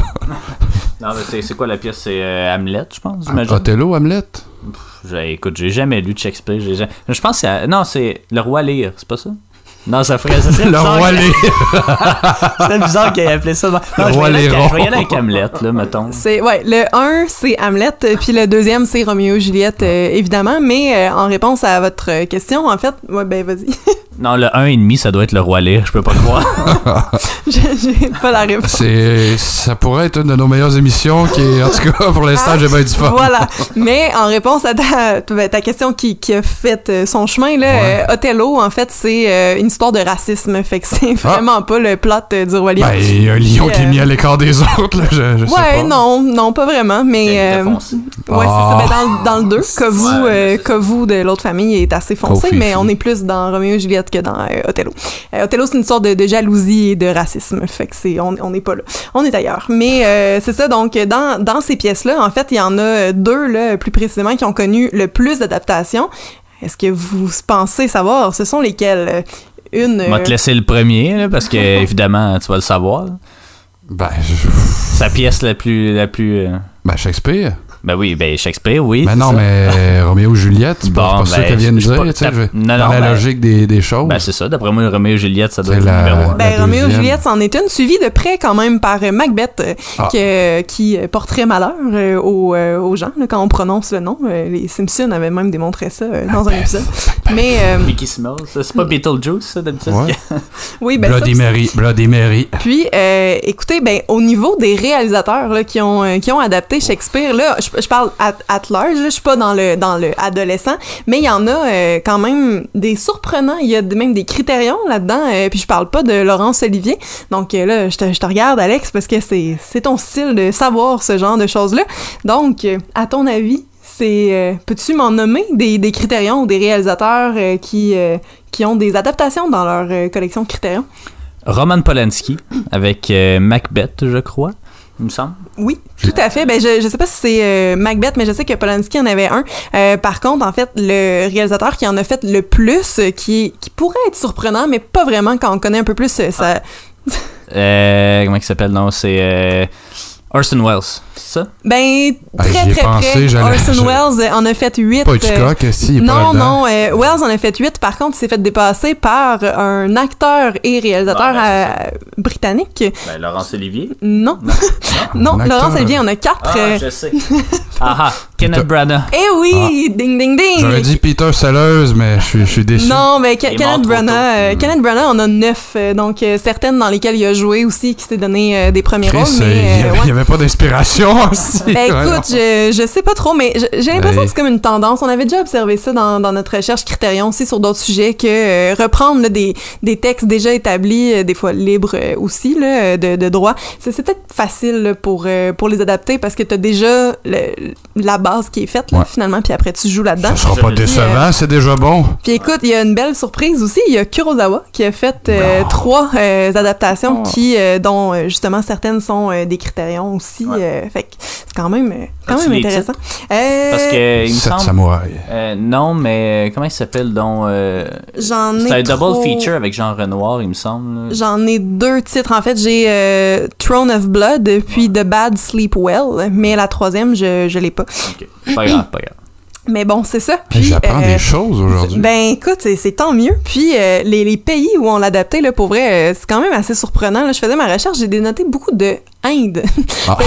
Je, je- je sais pas si Ben, Bollywood. euh, Le Commonwealth, hein? C'est ça, le, com- le colonialisme veut, veut pas, là. Ça s'est rendu. ben Ouais. écoute, mais c'est ça, tu sais, il y avait, en fait, il y en a eu beaucoup. J'ai même euh, vu, bon, euh, la Chine, la Corée, euh, la République tchèque, euh, l'Espagne, l'Australie, la Suisse, le Portugal, le Japon, le Danemark, la Turquie, Finlande, Hongrie, Madagascar, même euh, Afrique du Sud. euh, c'est- étonnant. Mais en quand quelle même, langue en Afrique du Sud qu'ils l'ont. euh, Ah, Une des ça, je, je, pourrais pas. je pourrais pas le m'apprendre que. District 9, euh, dans le fond, c'est Shakespeare qui a écrit ça? Et non, Ben mais, oui, euh, mais c'est ça, il y en a, il y en a quand même pas mal. Et euh, je, je dis bon euh, pour adolescents, mais euh, une des, euh, ben, des premières, je sais pas, je, en- je sais pas si c'est une des premières, mais on, on va le dire comme ça, euh, qui a même remporté des Oscars, euh, qui euh, qui est une adaptation d'une pièce de Shakespeare pour adolescents. Ça, ça a été, ça a été amené comme ça et qui a pas le même titre que euh, la pièce. C'est un film que, que vous connaissez, je le sais très bien. Euh, Est-ce que vous avez une petite idée? C'est un film de euh, 1960 ou 61. 61. Que, j'ai euh, devant moi parce que les adaptations de Shakespeare, pendant que vous réfléchissez, euh, il y a quand même euh, eu plusieurs Oscars. là. Kenneth Branagh, Laurence Olivier, il y a eu Shakespeare in Love, évidemment, qui a eu plusieurs, plusieurs Oscars aussi. The Lion King pour la chanson, je pense, puis peut-être film d'animation, je suis plus certaine. Il y a eu Hamlet, il y a eu Marlon Brando qui a eu un Oscar pour une interprétation, mais un film justement qui avait gagné euh, 10 Oscars en 1961 et qui est une adaptation et une adaptation d'une pièce bien connue de Shakespeare, euh, même sa plus connue, euh, qui euh, qui raconte justement l'histoire d'amour entre euh, deux ados pas du même clan. Non? Les années 60, ben, c'est parce que là, ça porte pas le même nom. Je veux bien dire Roméo et Juliette, mais c'est pas ça. Mais- Non, mais ok, 60. je peux vous donner un autre indice. Il est supposé d'avoir un remake très bientôt. West Side Story. Et voilà. Ah. West Side Story, euh, donc euh, c'est ça, inspiré là, de Roméo et Juliette, mais dans, dans une histoire de, de gang clairement chantée aussi, euh, je pense, ou en tout cas le, le prochain probablement. Donc, euh, c'est ah, plein de surprises, hein? C'est- fascinant. Verrai plus l'Ouest de la même façon. Et euh, je vous dirais aussi, je, je pense que vous allez bien apprécier ce, ce fait-là, mais il y a euh, quelques surprises dans les réalisateurs, notamment Georges Méliès, qui a fait en 1904 une adaptation, et Charlton Heston, qui, a, qui a fait une adaptation euh, d'une pièce aussi. Quelques clins d'œil dans des films comme To Be or Not To Be de Ernest Lubitsch euh, qu'on avait vu euh, Oui. dans un ciné-histoire d'origine, quand, quand c'était des projections à l'université. On avait le droit dans le bon vieux temps. Ben voilà, et aussi ben Dead Poet Society euh, qui euh, qui reprend en fait parce que il y a quand même une, une thématique euh, dans les adaptations, on va quand même reprendre des fois les pièces pour les adapter en pièces dans le film que les ados vont jouer, vont caster puis ça. Euh, c'est le cas notamment dans Get Over It avec euh, Ben Foster et euh, Kristen Dunst où ils vont jouer la pièce euh, je pense que c'est Songe de nuit d'été parce que c'est Songe de nuit d'ado le titre en français. Euh, donc. Ça. Puis Dead Poet Society Incroyable. où ils font, je pense, la même chose, euh, Songe de nuit d'été. Euh, le, le gars là, qui veut euh, avoir une carrière là-dedans, son père est pas d'accord, etc. Puis il y avait ben Twilight, le deuxième, qui est une très grande référence à, à Romeo et Juliette, même. Le film commence puis il y a un plan de la pièce sur son oreiller parce qu'elle s'est endormie en lisant ça. Euh, Stéphanie Meyer hein, avait euh, euh, de l'imaginaire. Beaucoup, hein. d'imagination, oui, même que ça se passe en Italie, puis tout Ah. ça, puis euh, Edward veut aller se tuer devant le- le- l'espèce de, de clan qui fait les lois. euh, Mais y a-tu réussi? Hein? Ben, ben non, parce qu'il y a eu Ah. trois autres films par après. Donc, Il est euh, devenu Batman, apparemment. Ben c'est ça, mais euh, mais c'est mais c'est ça. Je- on réalise finalement que c'est assez euh, c'est assez riche là, les adaptations. Ben, c'est euh, assez, hein, tu l'as dit. Moi, non, mais pas, moi, nécessairement. non, pas nécessairement. Je suis pas d'accord. Même euh, la plus récente, en fait, serait euh, The King sur Netflix, qui reprendrait Henri V euh, avec Timothée Chalamet, évidemment. Puis, ben, c'est ça, West Side Story qui s'en qui s'en revient là en 2021 par Spielberg. Mais euh, c'est ça, c'est c'est vraiment. euh, ça, je trouve ça, je trouve ça fascinant. Ben, là, je vois dans, tes yeux pétillants quand ben même. non, mais c'est ça, de- dans celle euh, que, tu sais, il y, en- il y en a pour enfants, là, qu'on a nommé Roi Lion, évidemment, même euh, Gnoméo et Juliette. mais il y en a qui est découragé. Ben, pour avoir une version des Gremlins rendu là, là, pourquoi pas? Ben ça, je pourrais, je pourrais pas dire, mais c'est ça, il y avait, euh, il y en a quand même pas mal. là. Donc nous, on va parler de euh, Ten Things I Hate About You, qui est une adaptation, Yannick, tu le disais tantôt, de La pièce. La mégère apprivoisée. Ah, ben je, oui. je te l'ai enlevé des lèvres. Ouais, mais est-ce que vous pourriez me dire aussi, euh, peut-être en, en terminant là, sur la, la théma- thématique globale, donc Shakespeare, c'en est un là, qui, qui a beaucoup de- d'adaptations euh, cinématographiques télé euh, de ses pièces. Pouvez-vous me nommer d'autres auteurs, euh, notamment des, ben, des Britanniques? En fait, il y a un Québécois aussi. euh, est-ce qu'il y a quelque chose qui vous vient? euh? Charles Dickens.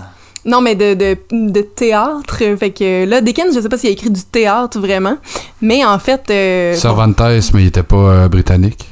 Faudrait que j'aille valider dans le dans le dans le wiki euh, d'ouvert mais en fait euh, je pensais surtout à Oscar Wilde euh, qui a Ah, quand même ben oui. beaucoup de, de ses pièces qui ont été adaptées et mon préféré James Matthew Barry euh, qui a écrit Peter Pan dans le fond Euh, donc bon on connaît Peter Pan donc il y avait ça puis ben Wajdi Mouawad Mouawad Oui. qui euh, incendie évidemment Forêt aussi, Donc, qui, est pas, qui est pas loin. Ah, incendie, les.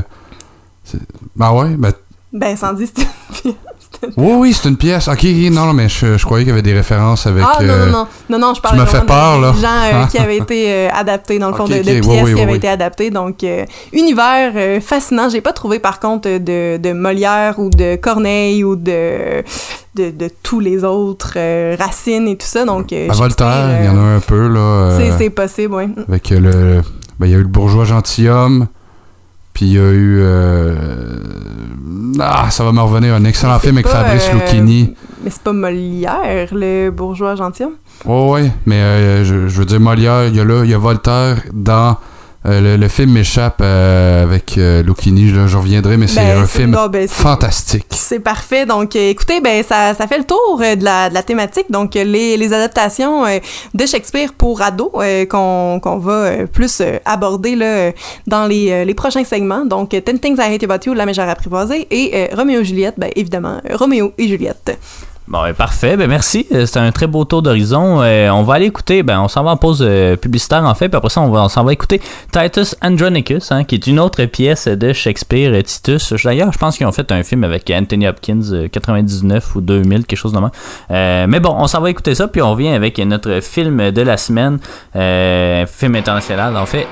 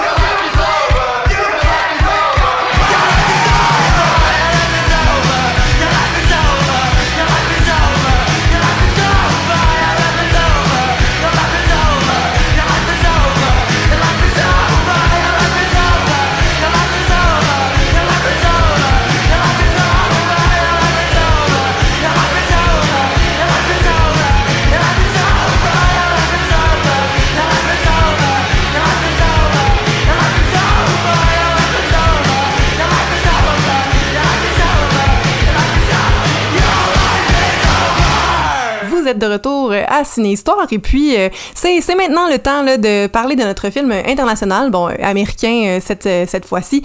Euh, donc Ten Things I Hate About You, euh, qui est une adaptation pour adolescents de 1999 euh, de La Mégère apprivoisée avec mon Dieu plein plein de gens, avec Julia Stiles dans, dans un des rôles principaux, ainsi que Heath Ledger qui va être son son chum dans, dans le film. Il y a aussi un des premiers rôles au cinéma de Joseph Ouais. euh, et il y a Marissa, euh, là, je sais pas comment prononcer son nom de famille, Ol- euh, quelque chose comme ça, euh, qui avait aussi une grande carrière dans les années 90, qu'on l'a peut-être un petit peu plus perdu euh, après. Euh, Il y a aussi euh, David Krumholtz dans, le film qui joue le meilleur ami de euh, Gordon, Gordon Levitt. Une belle présence de Alison Janney euh, qu'on a pu voir dans euh, I, euh, qui s'est d'ailleurs mérité un Oscar pour ça. Il y a aussi euh, bon euh, Gabriel Union euh, dans, dans ce film-là qui euh, d'ailleurs va jouer dans une autre adaptation qui est Débarrasse-nous d'Eva euh, qui est aussi la mégère apprivoisée. Donc euh, c'est ça. Eva On se peut plus. Euh, le mais, vieux Larry Miller qui, oui, exactement, qui qui, joué. le père des, des filles. Là, ce que j'ai lu, il a joué aussi dans l'adaptation en série qui a été faite en 2009, une Ah, couple de mois après la mort d'Heath. Ledger, là, mais... Ouais, c'est dommage ouais. un peu. Mais oui, aussi d'autres adaptations, dont justement une série avec des gens vraiment plus jeunes euh, que, que dans le film. Là. en tout cas, Ouais. c'est troublant quand même. Même si, je sais pas, dans le film, Ledger a l'air d'avoir 10 ans de plus que tout le monde. Oui, ben il joue quand même un gars un peu plus vieux, là, Mais, un peu euh, ténébreux. Mais euh, par au secondaire. Mais parmi les, les trois premiers acteurs en fait, que tu as nommés, euh, ben, les, les trois sont nés en 81, donc ils se suivaient. Là. Il y avait juste Monique, euh, qui est née en 72, qui avait aucun rapport, mais les autres, euh, c'était des jeunes, ça suivait. Là. C'était- Ah, dans, euh, Dans dans, la la- réalité. dans le- le- l'autre. Non, non, euh, dans le film. Dans mais le film. Monique, elle joue pas là-dedans? Ben, Monique, c'est Gabrielle Union. Gabrielle Union. Monique, euh, Ah, son nom complet, là, mais. Non, parce que, parce que Monique, c'est vraiment. C'est une chanteuse? euh, ben, c'est une actrice. Je pense que c'est la mère dans euh, Ah. Precious. Euh, Ça se peut. Mais euh, en tout cas, elle a délaissé Monique hein, pour. ok, je, je veux pas partir un débat faux là-dessus. Là. non, c'est bon. Donc, mais écoute, 10 Things I Hate About You, 10 choses que je déteste de toi, de quoi ça parle, ça? Ben, Seattle. oui, tout à fait. Ça se passe à Seattle. Euh, c'est euh, en fait euh, les, les deux sœurs, là, Bianca, euh, qui est Larissa Ole- Olenek, euh, et euh, Kat, qui est Katharina, en fait, euh, qui est Julia Stiles. Donc, euh, Kat, euh, c'est c'est la mégère, hein, vraiment. Elle est pas apprivoisable, qu'est-ce que tu veux. Fait que... Tous les gars, en fait, veulent sortir avec Bianca, évidemment. Kat euh, est comme un peu toujours dans le chemin, les gars ont peur d'elle, puis tout ça. Et là, finalement, le père Setan décide de faire une espèce de règle euh, comme quoi si Kat sort, Bianca peut sortir, euh, ce qui est tout à fait injuste pour euh, la plus jeune. Parce que lui, le père s'attend vraiment à ce que sa fille reste toujours à la maison. Donc les deux vont rester de facto à la maison. Ben, il, veut, voilà. il veut sa dot, là. Ah, il veut sa date. C'est ça. Donc, puis en plus, ce qu'on ce qu'on dit là, ben ce qu'on ce qu'on montre dans le film, c'est que lui, il a l'air d'être un médecin, euh, gynécologue, peu importe. Il fait des accouchements. Euh, Donc, euh, il voit souvent des adolescentes accoucher, puis il veut pas que ça arrive à ses filles. Puis il est vraiment overprotective Bah, par rapport à ça. Un bon patriarcat, hein? Ben voilà. Il y a de ils ils l'argent. ont plus de mère. Ben, non, c'est ça, oui, t'as bien fait de le noter. Ils ont une tabarouette de belles maisons. Oui. Vraiment. Ouais. Ben, c'est bien que tu le notes parce que oui, le plan où on arrive la première fois dans la maison, débile. Donc, c'est ça. Fait que finalement, il y a un gars qui est Joseph Gordon-Levitt qui vient d'arriver à l'école, évidemment, parce que c'est tout le temps comme ça dans, dans les films, euh, qui se fait euh, présenter les lieux par euh, son, son ami. C'est-tu moi ou c'est cliché les, les maudits topos de Ah ben ça c'est là, ça Oui. c'est là, tu vas aller chercher ton crack là, le café est là, le gym est là, tel gars, Oui. telle fille. Vraiment. Hey, on a-tu besoin de ça pour comprendre que le film se passe dans un lycée, esti? Et non, mais évidemment. Donc, euh, c'est ça, ils se rencontrent, Cameron et... euh, mon Dieu, je me rappelle même. Michael. Euh, c'est ça, donc, ils se, re- se rencontrent. euh, Cameron tombe en amour avec Bianca au premier regard, évidemment, sur une petite musique en slow motion. Et puis, euh, apprend, là, justement, que Kat doit sortir. Donc, leur euh, but, euh, là, ça va être de trouver quelqu'un pour sortir avec Kat. Donc, ils pensent qu'ils ils vont devoir payer quelqu'un, en fait, pour sortir avec Kat pour que Bianca puisse sortir. Par contre, ont pas d'argent. Donc, ils vont aller voir Joey, qui est un espèce de mannequin un peu fraîchier que, que les gens aiment pas vraiment. C'est un général. euphémisme, hein? Comment tu le dis? Ça fait pas longtemps que tu l'as vu, toi, je quelle pense. hein. tête enflée. Ben hier, mais, ben, mais quelle tête enflée. Oui, vraiment. Donc, euh, pour financer là, le fait de faire sortir Kat pour que Bianca puisse sortir, ils vont euh, demander à Joey euh, de, de payer, dans le fond, quelqu'un pour la sortir. Et en contrepartie, Joey dit qu'est-ce que j'ai en retour? Donc, il dit, ben, le champ va être libre pour Bianca. Mais, euh, dans le fond, Cameron, je cours après aussi. Fait que, ben, c'est toute une histoire là, de, de, de jeu comme ça, le typique des, des comédies, en fait, au, au théâtre. Là, beaucoup, justement, dans, dans le Molière, Ben oui. dans le Marivaux. Euh, Mais il n'y avait pas une dette de 450 pièces US dans l'original quand même. Là. Ah, ça Ah. devait être en shilling au moins. Ah, c'est ça.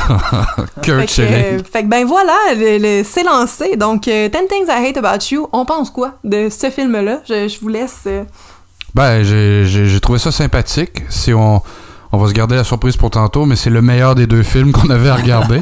ça sera Ouais, pas dur à battre, vous me direz, mais je sais pas. Moi, j'y attribue quand même la note de 6.57, qui est original et euh, appréciable dans les circonstances. C'est pas un film révolutionnaire. Est-ce que je suis un grand fan euh, à la base de Shakespeare? Non. Est-ce que les références abondent? Sont, sont là et un poster moment donné dans, une case. euh, Les répliques sont là. Julia Stiles, euh, ben, Katharina, évidemment, euh, l'archétype, je sais pas, de, de, de, de la- de l'amoureuse, mais euh, Une. Shakespeare Girl. Non, mais? Shakespeare. non, mais je, je, savais pas comment le dire, là, mais euh, c'est une- c'est l'intellectuel de gauche, révolté, féministe de son. Est en, est en guerre contre tout le monde, c'est la rebelle, mais finalement, elle se veut si romantique au final. Et, ben, je dirais l'antithèse, ou plutôt, euh, je sais pas, euh, l'envers du décor, ben, qui est, qui est un autre bum, qui est Heath Ledger, là, dans, dans le film, là. Verona. Vérone. Ben voilà, Mais, ça c'est- euh, c'est bien que tu le dises parce que ça m'a amené à un point justement que les clins d'œil vont être euh, très nombreux et vraiment euh, parfois subtils. Euh, bon, l'histoire originale se passe à Padoue, euh, puis là l'école se nomme Padoua. Ouais. Euh, puis justement il y a Patrick euh, Verona, euh, donc euh, grand hommage à Vérone, à Shakespeare, tout ça. Il y a le personnage de la meilleure amie de Kat, justement qui tripe sa vie sur Shakespeare, euh, puis qui va justement avoir son poster dans sa case, puis connaître toutes ses pièces par cœur, tout ça. Donc puis ça, ils font, euh, ils font un peu partout, là. Même, on parlait tantôt euh, hors d'onde de She's the Man euh, de, bon, 2006, je pense, avec euh, Amanda Bynes et euh, Channing Tatum, Oh. Euh, qui est la, la Nuit des Rois, dans le fond, où elle se déguise pour euh, faire partie d'une gang de gars, là. C'est comme- C'est un peu ça. Dans She's the Man, c'est pour du soccer. Ah non, elle avait du plaisir à le faire. Ouais, c'est ça. Puis, tu sais, il y a encore des, des clins d'œil de, de, de noms de villes, puis des Ouais. noms de personnages qui ont un petit peu changé, puis tout ça. Donc, c'est tout le temps des références assez faciles qu'on fait aussi. là. Il y a même chose dans le film O, qui est Othello, justement, aussi avec euh, Julia Stiles, mais euh, avec euh, Josh Hartnett aussi. euh, que là, ben, c'est Odin euh, qui est, euh, qui est le, le nom du personnage principal, alors que c'est Othello, mais c'est l'athlète de basket noir euh, qui va avoir de la misère à se faire accepter. Puis ça, il y a Iago qui devient Hugo. Euh, bon, tu sais, non, mais c'est ça, Pogo, là, hein. les, adaptations. Mais bon, je, je m'emporte. Fait que toi, Alex, euh, le film. Ouais, ben, euh, c'est ça. On l'a pas réécouté. euh, on on l'a écouté, je pense, pendant le confinement ou pas longtemps avant. Euh, puis d'ailleurs, ben, ta critique, je crois que c'est toi qui l'as écrit, euh, est sur le site de Ciné-Histoire. Mais euh, moi, c'est ça. Ça fait deux fois peut-être que je le, je le regarde. puis Je l'avais pas vu quand j'étais jeune. Puis, contrairement à She's the Man, par exemple, qui nous pré- présentait toujours en anglais. Mais bon, donc, oui, j'ai, ben, je trouve que c'est un, un, film d'adolescent efficace. Je suis pas tant le public cible en ce moment, mais non, je trouve que c'est efficace, pas malaisant. Le- L'acting est bon. Euh, Heath Ledger, moi, je l'ai toujours bien aimé, donc il est toujours euh, aussi bon. Joseph Gordon-Levitt aussi, là, il est, bah, il est plus, euh, il est plus caricatural peut-être là, que que que, d'autres. Ben quoi que, ouais, Heath Ledger aussi, il est un petit peu caricatural au final, mais Oui. ouais. Ben vas-y. Oui, non, Ben, mais je, je vais ajouter un élément à rebondir là-dessus, c'est que dans le film, Ledger, il, il dit que lui-même, ah, moi, euh, je viens d'Australie, puis euh, j'étais un petit bum, puis blablabla. Hey, belle mise en abîme. Ben c'est ça. Bon, il, a- il allait pas dire au moins qu'il allait être le chevalier noir puis mourir d'une overdose, là. Au moins, il l'a pas dit. Mais, euh, mais ouais, je, je vais te laisser poursuivre. Non, non, mais, mais c'est ça, c'est- un, un, un, c'est un bon petit film, tu sais. Encore une fois, je suis pas le public cible, mais euh, au niveau, j'ai pas vu les autres non plus, mais il me semble que c'est meilleur que She's the Man. Euh, ça doit être meilleur que O, j'imagine aussi, donc. euh, Mais on n'est pas euh, dans le même registre. Oh, c'est quand même une, grosse je vais dire dramédie, pas du tout. Non, c'est vraiment un, gros drame. Là. C'est justement c'est une histoire de de, de vengeance, de racisme, de, de jalousie extrême qui va mener à la mort de certains personnages. Fait qu'on est on n'est pas euh, dans, dans le léger là, de, de Ten Things. Donc, euh, euh, je pense que les deux se valent. Oh, je garde quand même des bons souvenirs. Ça fait à peu près 20 ans que j'ai vu ce film-là, mais euh, tu sais, bon, je, garde un, bon souvenir quand même. J'aime mieux la, version ben, refaite à TVA avec le Guy Nadon. Oh, c'est pas, ah, c'est pas ça, excusez. Non, je pense pas. O'Hara, non, je, je blague, mais dans le, j'ai bien aimé l'aspect euh, de la modernité dans euh, dans Ten Things parce que c'est contrairement, mettons, euh, Roméo et Juliette de Baz Luhrmann qui est trop textuellement collé à l'œuvre et euh, en même temps, ben moi ça, ça, ça venait ennuyant quand, quand je me, de ce que je me rappelle du film, même si j'étais petit quand je l'ai vu, mais dans Ten Things on le modernise, mais oui, subtilement. Oui, il y, a- beaucoup de références. Donc, de ce côté-là, non, c'est pas subtil, mais on les prend bien. Et je suis pas un grand fan de Shakespeare, mais j'ai aimé le film. Donc, pour moi, c'est passable. Et j'ai bien aimé euh, l'aspect euh, de, la, de la modernité dans, euh, je crois que c'est une télévision, une télé-réalité, on est en 99, qui ont filmé en 98, là. Mais il y a le Seattle, The Real World, où tu vois des jeunes montrer des conneries, puis montrer c'est quoi le vrai monde. Puis on, est déjà dans cette ère-là. Pour nous, c'est rien. Ça fait 20 ans qu'on fait de la télé-réalité minable au Québec. Là. J'ai pas besoin de nommer les émissions que vous connaissez par cœur, mais on, on le montre bien donc, dans, le, dans le film. Puis les, les références à Seattle et à Tacoma, mais le lycée, est- ça me fait penser à un mini Poudlard, là, super beau, superbe colline avec, le- avec l'eau à côté. I want mais you les- to want me. hein? Exactement, mais j'ai bien aimé, tu sais, aujourd'hui on a recours au drone, puis on s'en rend plus compte, mais à quel point un bon plan en hélico, en avion dans le temps, euh, fallait bien le faire, fallait, puis en tout cas, euh, ben, ben, c'est tout à l'avantage de ce film-là, mais c'est pas un film de plan, évidemment, c'est un film d'adolescent, mais il y a des plans fabuleux qui rendent l'image crédible, réaliste, et j'ai aimé le film, je me suis surpris à l'aimer, là. ben écoute, si je donne un 7, c'est quand même que je l'ai aimé, là, mais... Ah oui, ah oui. Mais c'est c'est- c'est parce que c'est ça, c'est là on est vraiment dans, dans le positif de l'émission, mais tantôt, attention vos oreilles, ça va saigner. Non, ben c'est ça, mais moi aussi je donnerais euh, un 7. Là. Je pense que c'est un film bien efficace. Puis il a une très bonne bande sonore aussi. On est à Seattle, donc euh, hein, c'est ça. Capitale de la musique, bon, grunge, là, mais c'est pas exactement du grunge qui joue, mais c'est pas loin. Ben justement, euh, tu sais, tous ces points-là, je les aborde aussi dans, dans mon texte. Fait que je les répéterai pas si ça vous intéresse. Vous pouvez euh, aller lire sur Ciné Histoire euh, mon espèce d'analyse plus que critique en fait du film. C'est un film avec lequel j'ai grandi, euh, que j'ai regardé beaucoup quand j'étais plus jeune aussi, que j'aime regarder à l'occasion. Je trouve que dans les adaptations pour ados justement, bon, j'écarte quand même West Side Story parce que je suis pas mal certaine qu'il va éclipser tout là, mais c'est meilleur évidemment là que She's the Man et et, et d'autres, assurément meilleur que Gnoméo et Juliette. mais c'était mais je- si je peux rebondir, c'était je- c'est pas la première fois évidemment qu'on voyait Heath Ledger au, au cinéma, il avait fait des films plus jeunes alors que Kevin rince son F150 dans la rue, on le salue. Mais euh, Heath Ledger apparaissait quand même pour la première fois, je pense en beau bonhomme euh, qui, qui était la vedette d'un d'un film, je crois pas qu'il avait fait tant de films que ça avant. Il allait, il allait en faire malheureusement seulement quelques heures après là. Ouais, mais quand Mais, même. euh, le, cheva- le Chevalier Noir joue pas là-dedans? Ouais, ben j'ai euh, Night's Tale aussi.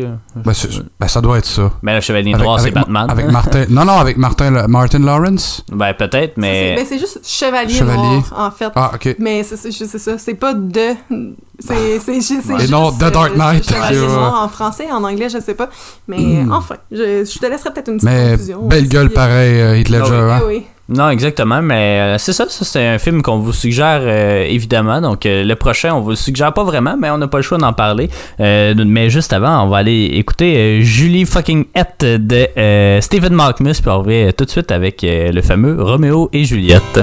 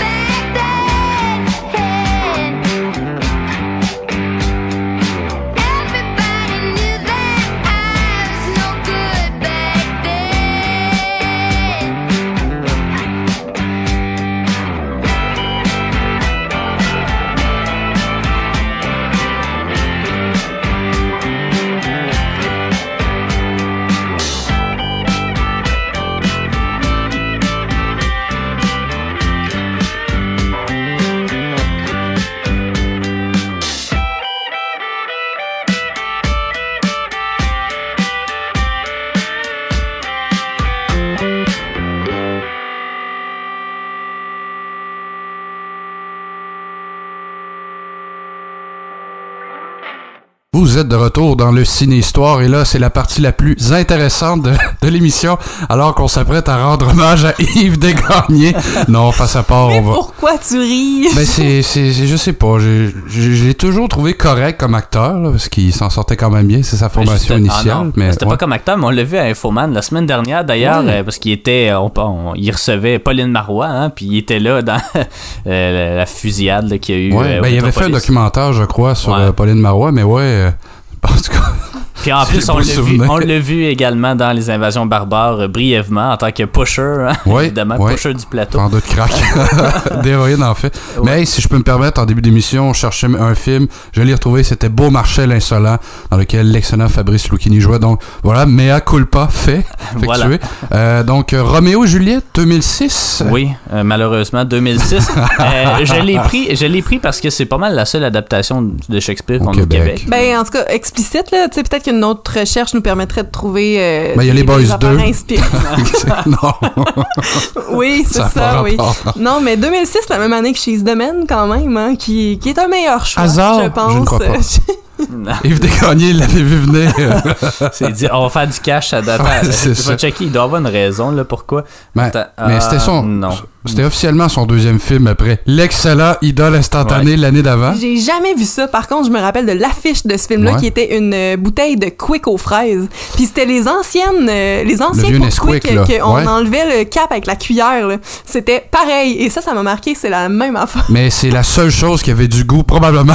J'ai En jamais lien vu avec le film. aucune idée. Mais euh. tu seras heureux d'apprendre évidemment que ça a été son dernier film, Roméo et Ben, Juliette. On se demande Ben, pourquoi. je- pour vrai, ça a été descendu par la critique, puis Ouais. pas besoin de se fier seulement aux critiques. Là. Vous pouvez nous, vous fier à nous, l'écouter. Donc, vos impressions, euh, mesdames, messieurs, sur le film? Ben, moi, j'ai été surpris parce que, tu sais, je savais que c'était pas tant bon. Je me souviens qu'il y avait de la pub à Vrac Télé, là, quand, à Vrac TV, quand j'étais plus jeune. Euh, puis, tu sais, je me suis dit, bon, ça devait pas être si pire que ça. J'ai eu toutes les misères du monde à le trouver. Finalement, j'ai trouvé dans un, pas le Wayback Machine, mais pas loin, là, sur Internet, dans un vieux blog de 2006. Euh, ben, j'ai trouvé le lien, finalement. Euh, mais, j'ai été su- surtout grandement surpris par le fait que c'était un 7 médiafilm, 7 qui est la pire note, puis il en donne pas beaucoup des 7. Ben, c'est quand même, là, 2-3 par année peut-être.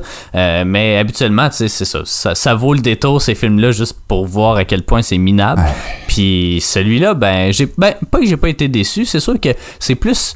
euh, Ben, tu sais, il y, a- il y a des mauvaises répliques là, qui semblent tout droit sorties d'un téléfilm, là, mais tu sais, euh, c'est pas, c'est pas, euh, c'est pas totalement un So Bad It's Good, là. C'est plus bad que So Bad It's Good, j'ai l'impression. On a quand même ri, on a eu du fun en, en l'écoutant, mais Ben, c'était surtout plate, en fait, là, puis mal, mal fait. Ben c'est mal joué, j'ai l'impression beaucoup euh, l'idée par deux acteurs dont euh, ben, en fait que c'était peut-être leur première expérience, je, je suis pas certaine mais Thomas Lalonde, été euh, sa dernière? que- non, il- quand il même me pas. là. semble que euh, je, je connais euh, bon une fille avec qui j'ai fait euh, bon mais mon primaire, secondaire, cégep, euh, tout ça, une fille d'Arlette aussi euh, qui aujourd'hui fait de la radio puis euh, plein d'autres affaires, elle est reporter tout ça. Euh, on a fait du théâtre ensemble puis euh, elle avait auditionné pour le rôle de Juliette, je me rappelle très bien. Charlotte Aubin est quand même vraiment moins pire que Thomas Lalonde. C'est une chance qu'elle puis Jeanne Moreau sont dans le film parce que, eh boy, ça, ça aurait vraiment Hey, pas. mais- Je pense qu'on aurait donné un moins 1 à une note. Mais écoute, depuis qu'on l'a regardé, j'ai tout le temps l'espèce de citation de Thomas Lalonde. euh, je, je, je vais te montrer que je peux le faire. Avec Patrice Bélanger. Ben oui, qui tant que- répond, ça bougera pas d'un iota, hein? Une Toyota, c'est toi qui fait les, les pubs de Matrix.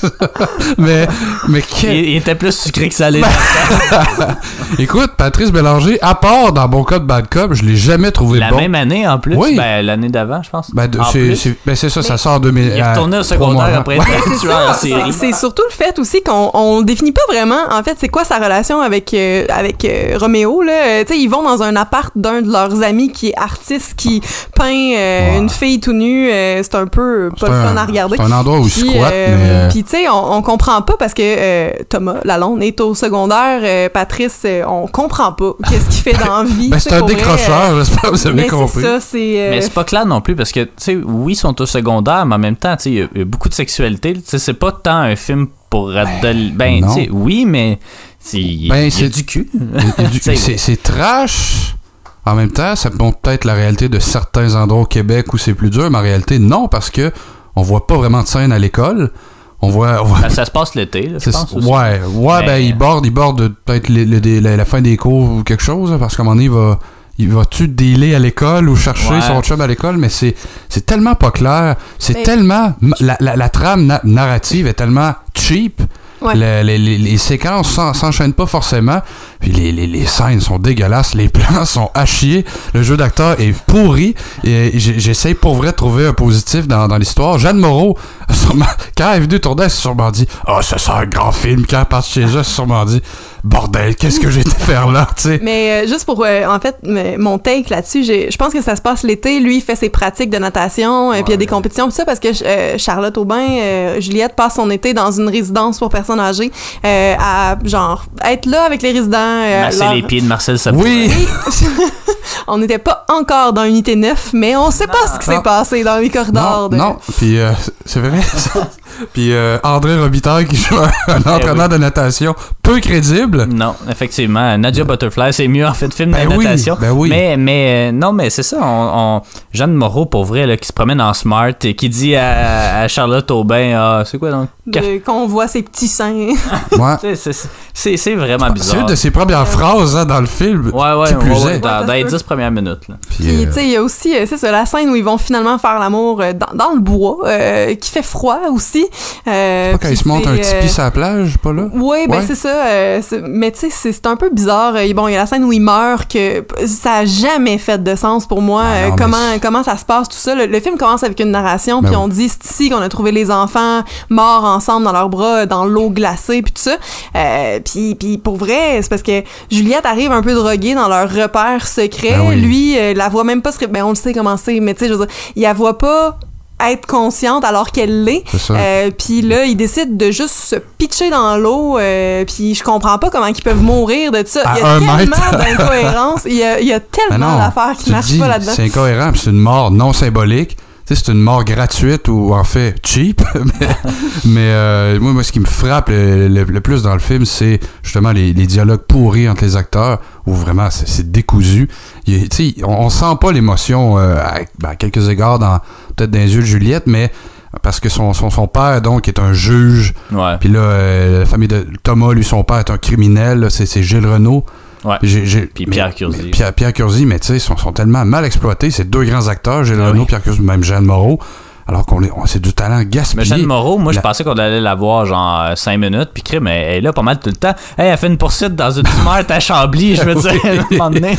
Puis, ça, euh, c'est, ça, c'est utilisé. Elle, elle devait se dire, hey, moi, là, j'ai déjà fait des films avec François Truffaut, puis là, j'étais avec Yves Desgagnés, Ben puis oui. ouais, j'ai, j'ai réussi. Ben, elle se disait peut-être au moins je vais mourir. Non, elle a vécu encore après. Mais il y, a- il y a une scène justement qui fait aucun sens dans, dans sa smart. Puis là, elle s'en va pour, euh, pour jaser, c'est ça, à Thomas.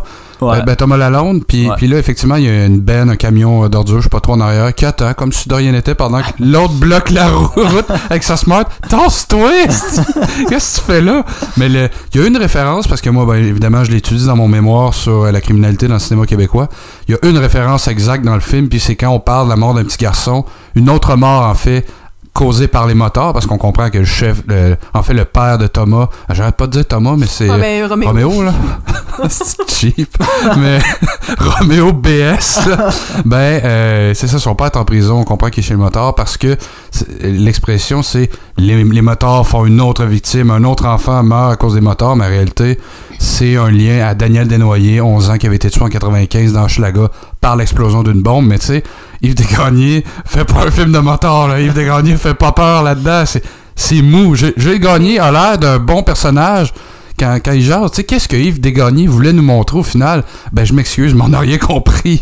Mais tu sais, le film s'ouvre avec ça, là, euh, une autre mort, euh, pendant que le frère de Juliette se fait tatouer, euh, bon, une balance de justice là, dans le dos, parce que parce que pourquoi pas? Puis euh, c'est c'est que ça commence aussi, c'est tellement mal joué, tellement pas, c'est pas bien dit les répliques, tu sais, ça, ça commence, il y a une explosion, puis le gars sort de son rendez-vous de tatou, puis tu sais, euh, c'est super textuel, là. Un autre enfant qui meurt à cause des guerres de motards!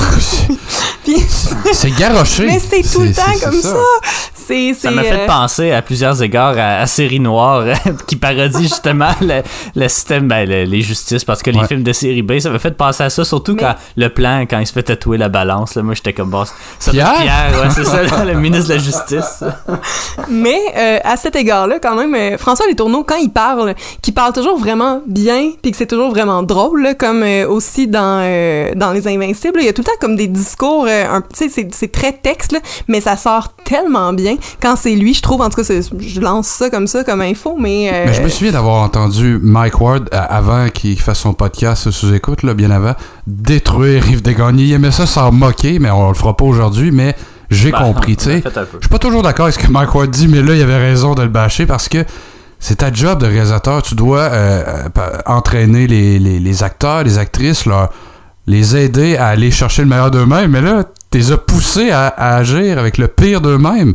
Il y a, rien de bon dans ce film-là, Ouais. si ce n'est que de deux, trois répliques de Charlotte Aubin. Ben, c'est une bonne actrice. tu sais, Au moins, elle a réussi. Ouais. Aujourd'hui, elle, elle- elle- elle a fait plusieurs bons rôles. Elle a joué dans beaucoup de séries. On va la voir dans plusieurs films, évidemment, avec les années à venir encore. Bon, Jeanne Moreau est morte. là. Euh, Ouais. Quand elle a fait l'appel avec elle-même, elle s'est peut-être dit Euh, Ouais, j'aurais peut-être dû accepter euh, l'invitation de, de Claude Fournier ou de Gilles Carle. Chris, pas jouer dans un film d'Yves Desgagnés. Un Shakespeare de moins, là, ça aurait pas nu. Ah non, mais pour vrai, c'est- je sais pas, moi je vois ça Ah. comme un attentat à- à- au bon goût. Non, non, ben oui, à certains égards, là. Mais, euh, Mais combien tu lui donnerais là, sur 10 hey, pour vrai, un. Un, ou euh, deux max, là, peut-être deux, parce que Charlotte Aubin est pas si mauvaise, puis Jeanne Moreau est bonne dans ce qu'elle fait, mais elle est pas bonne dans l'ensemble du film parce que le film l'aide pas. Elle a pas de béquille, elle a pas d'acteur qui, qui lui souffle, tu sais, un, un bon Ouais. euh, ben, second souffle en fait. Je, excusez-moi l'expression boiteuse plus que le film, là, mais euh, non, c'est mauvais. Chris que c'est mauvais. Ouais, ouais, c'est vrai. Non, Excusez, là, ça, ça me sort de mes gonds, là, sacre aujourd'hui, mais je te vois pas sacrer souvent sur Non, un non. film québécois, toi, là. non, pour, pour vrai, je, je- je suis un grand fan, puis euh, vous savez que j'ai le sang bleu, mais ça n'a pas de sens, le gaspillage d'argent. Fait que, tu on parle de culture, ça arrive, des, des mauvais films, ça arrive, mais c'est plate parce qu'Yves Ils Desgagnés, dit ça l'a Roméo et. Juliette, euh, le monde va venir voir ça, là, Ouais, peu importe. qui- à quoi que pensé Yves Desgagnés, Chris, en faisant ce film-là? Ça a été son dernier. Je veux dire, il Ben fait oui. un documentaire sur Pauline Marois après. là, une chance, c'est un documentaire, là, parce que C'est tu veux pas trop fausser réalité. Ben, c'est ça. Puis c'est ça qu'on jasait avant l'émission. Il a fait, euh, il animait des capsules de talent avec Maë Paiement à Ouais, V, ouais. là. Tabarnak, ça va pas où. Non, Qu'est-ce qui s'est passé? je sais pas, Tu sais pas. il- as-tu été euh, victime justement de l'explosion que souffle un, un, un tatoué? Y- As-tu pris de la pas. coke, esti, de, de mauvaise Je sais qualité? pas, je sais Calvaire? Mais, mais Ah, moi aussi, Si vous le connaissez, appelez-le. ouais. Mais moi, j'y mets un 3. Euh, Ouais, c'est ça. C'est vraiment pas. C'est pas bon. C'est pas bon. Mais je sais quand même. Je suis pas. C'est rare que je suis sévère avec des films. là. J'avais mis 2 à 4. là. Mais tu sais, c'est- c'est pas dénué de, de, de qualité. Ben non, il n'y a pas vraiment de qualité, mais c'est pas tout qui est mauvais, euh, à mon sens. Mais la grande majorité l'est. là, Mais. Ben, J'aurais aimé ça que tu me dises qu'est-ce qui est bon de- dans le film, là, mais euh, Jade va Ah, nous donner son ça sera, appréciation. ça sera une autre fois. Mais appréciation, c'est un grand mot. Yannick s'étouffe avec son café. C'est assez bon. Mais euh, j'irais aussi avec un 3 selon notre échelle là, qui est mauvais. En fait, je me rappelle pas vraiment là, de 1 et 2. Je pense que c'est horrible, minable. Mais euh, je, je pense que 3 mauvais, c'est Ben, ça. ce que j'ai aimé le plus dans le film, je pense, c'est générique il est, il est Ouais. juste au moins. Ben, c'est ça. Mais c'est- pas bon. C'est mal joué, c'est mal dit. Il y a rien qui a du sens. Ben non, mais euh, c'est ça. Yves Desgagnés, il est réalisateur, réalise, tu sais, je veux dire, c'est ton film, rends-les bons. On voilà. dirait que je dis aux acteurs, bon, ben lisez le texte, puis euh, ça va être beau aujourd'hui, prise on le fait. Je pense qu'il l'a, je pense qu'il l'a pas vu avant de l'envoyer en salle. Mais bon, Euh, donc euh, voilà, c'est déjà tout pour Ciné Histoire. On aimerait évidemment euh, remercier Sophie le tourneur euh, qui a pris le temps de, ben, de me parler en fait, parce qu'on peut juste faire une entrevue à un, mais Maudit privilégié. ben c'est ça, c'est moi qui ai le micro, fait que À deux euh, mètres.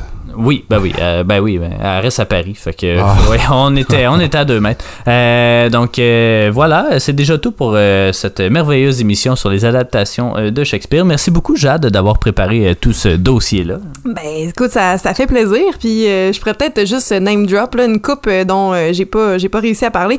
Euh, si ça vous intéresse, donc adaptation de tous les euh, les Henry euh, de, de Shakespeare, donc My Own Private Idaho que j'ai jamais vu. Euh, Warm Bodies, on dit Roméo et Juliette là, avec Nicolas Hoult qui est un mort vivant hein, quelconque. Tourné Euh, à Montréal d'ailleurs. Oh. Ben voilà, euh, Roi Lion 1-2, on les a déjà nommés. Euh, One of the Boys, qui est essentiellement She's the Man euh, dans les années 80.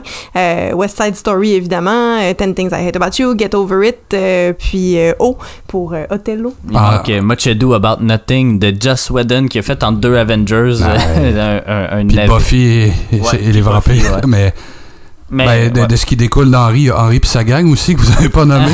ah, ça n'a pas rapport. Ah, ben non, peut-être pas. Euh, donc euh, voilà, merci beaucoup d'avoir été euh, avec nous euh, aujourd'hui. Évidemment, la semaine prochaine, ben notre émission joue le, le 30 ou le 31 euh, octobre. Donc on va parler de l'Halloween. On n'a pas encore arrêté nos choix de cinématographiques, mais ça, va être une, une très bonne émission, j'en suis certain. Donc d'ici ce temps-là, ben prenez soin de vous. Mais d'ici là, où on peut nous écouter, Alex, ou nous réécouter? Ben, sur euh, cfac.ca, hein, on est toujours en rediffusion, mais sinon, Spotify, Apple, ben, ouais, Apple Podcast, je pense, Google Podcast, puis sur notre site web, évidemment, Ciné Trait d'Union, histoire.ca. Euh, donc, euh, voilà, merci beaucoup. C'est ça, vous trouverez euh, un petit peu d'infos complémentaires sur le site en plus. Donc, voilà, donc, on se revoit pour la, on se revoit la semaine prochaine, hein, puis d'ici là, restons en jaune orange.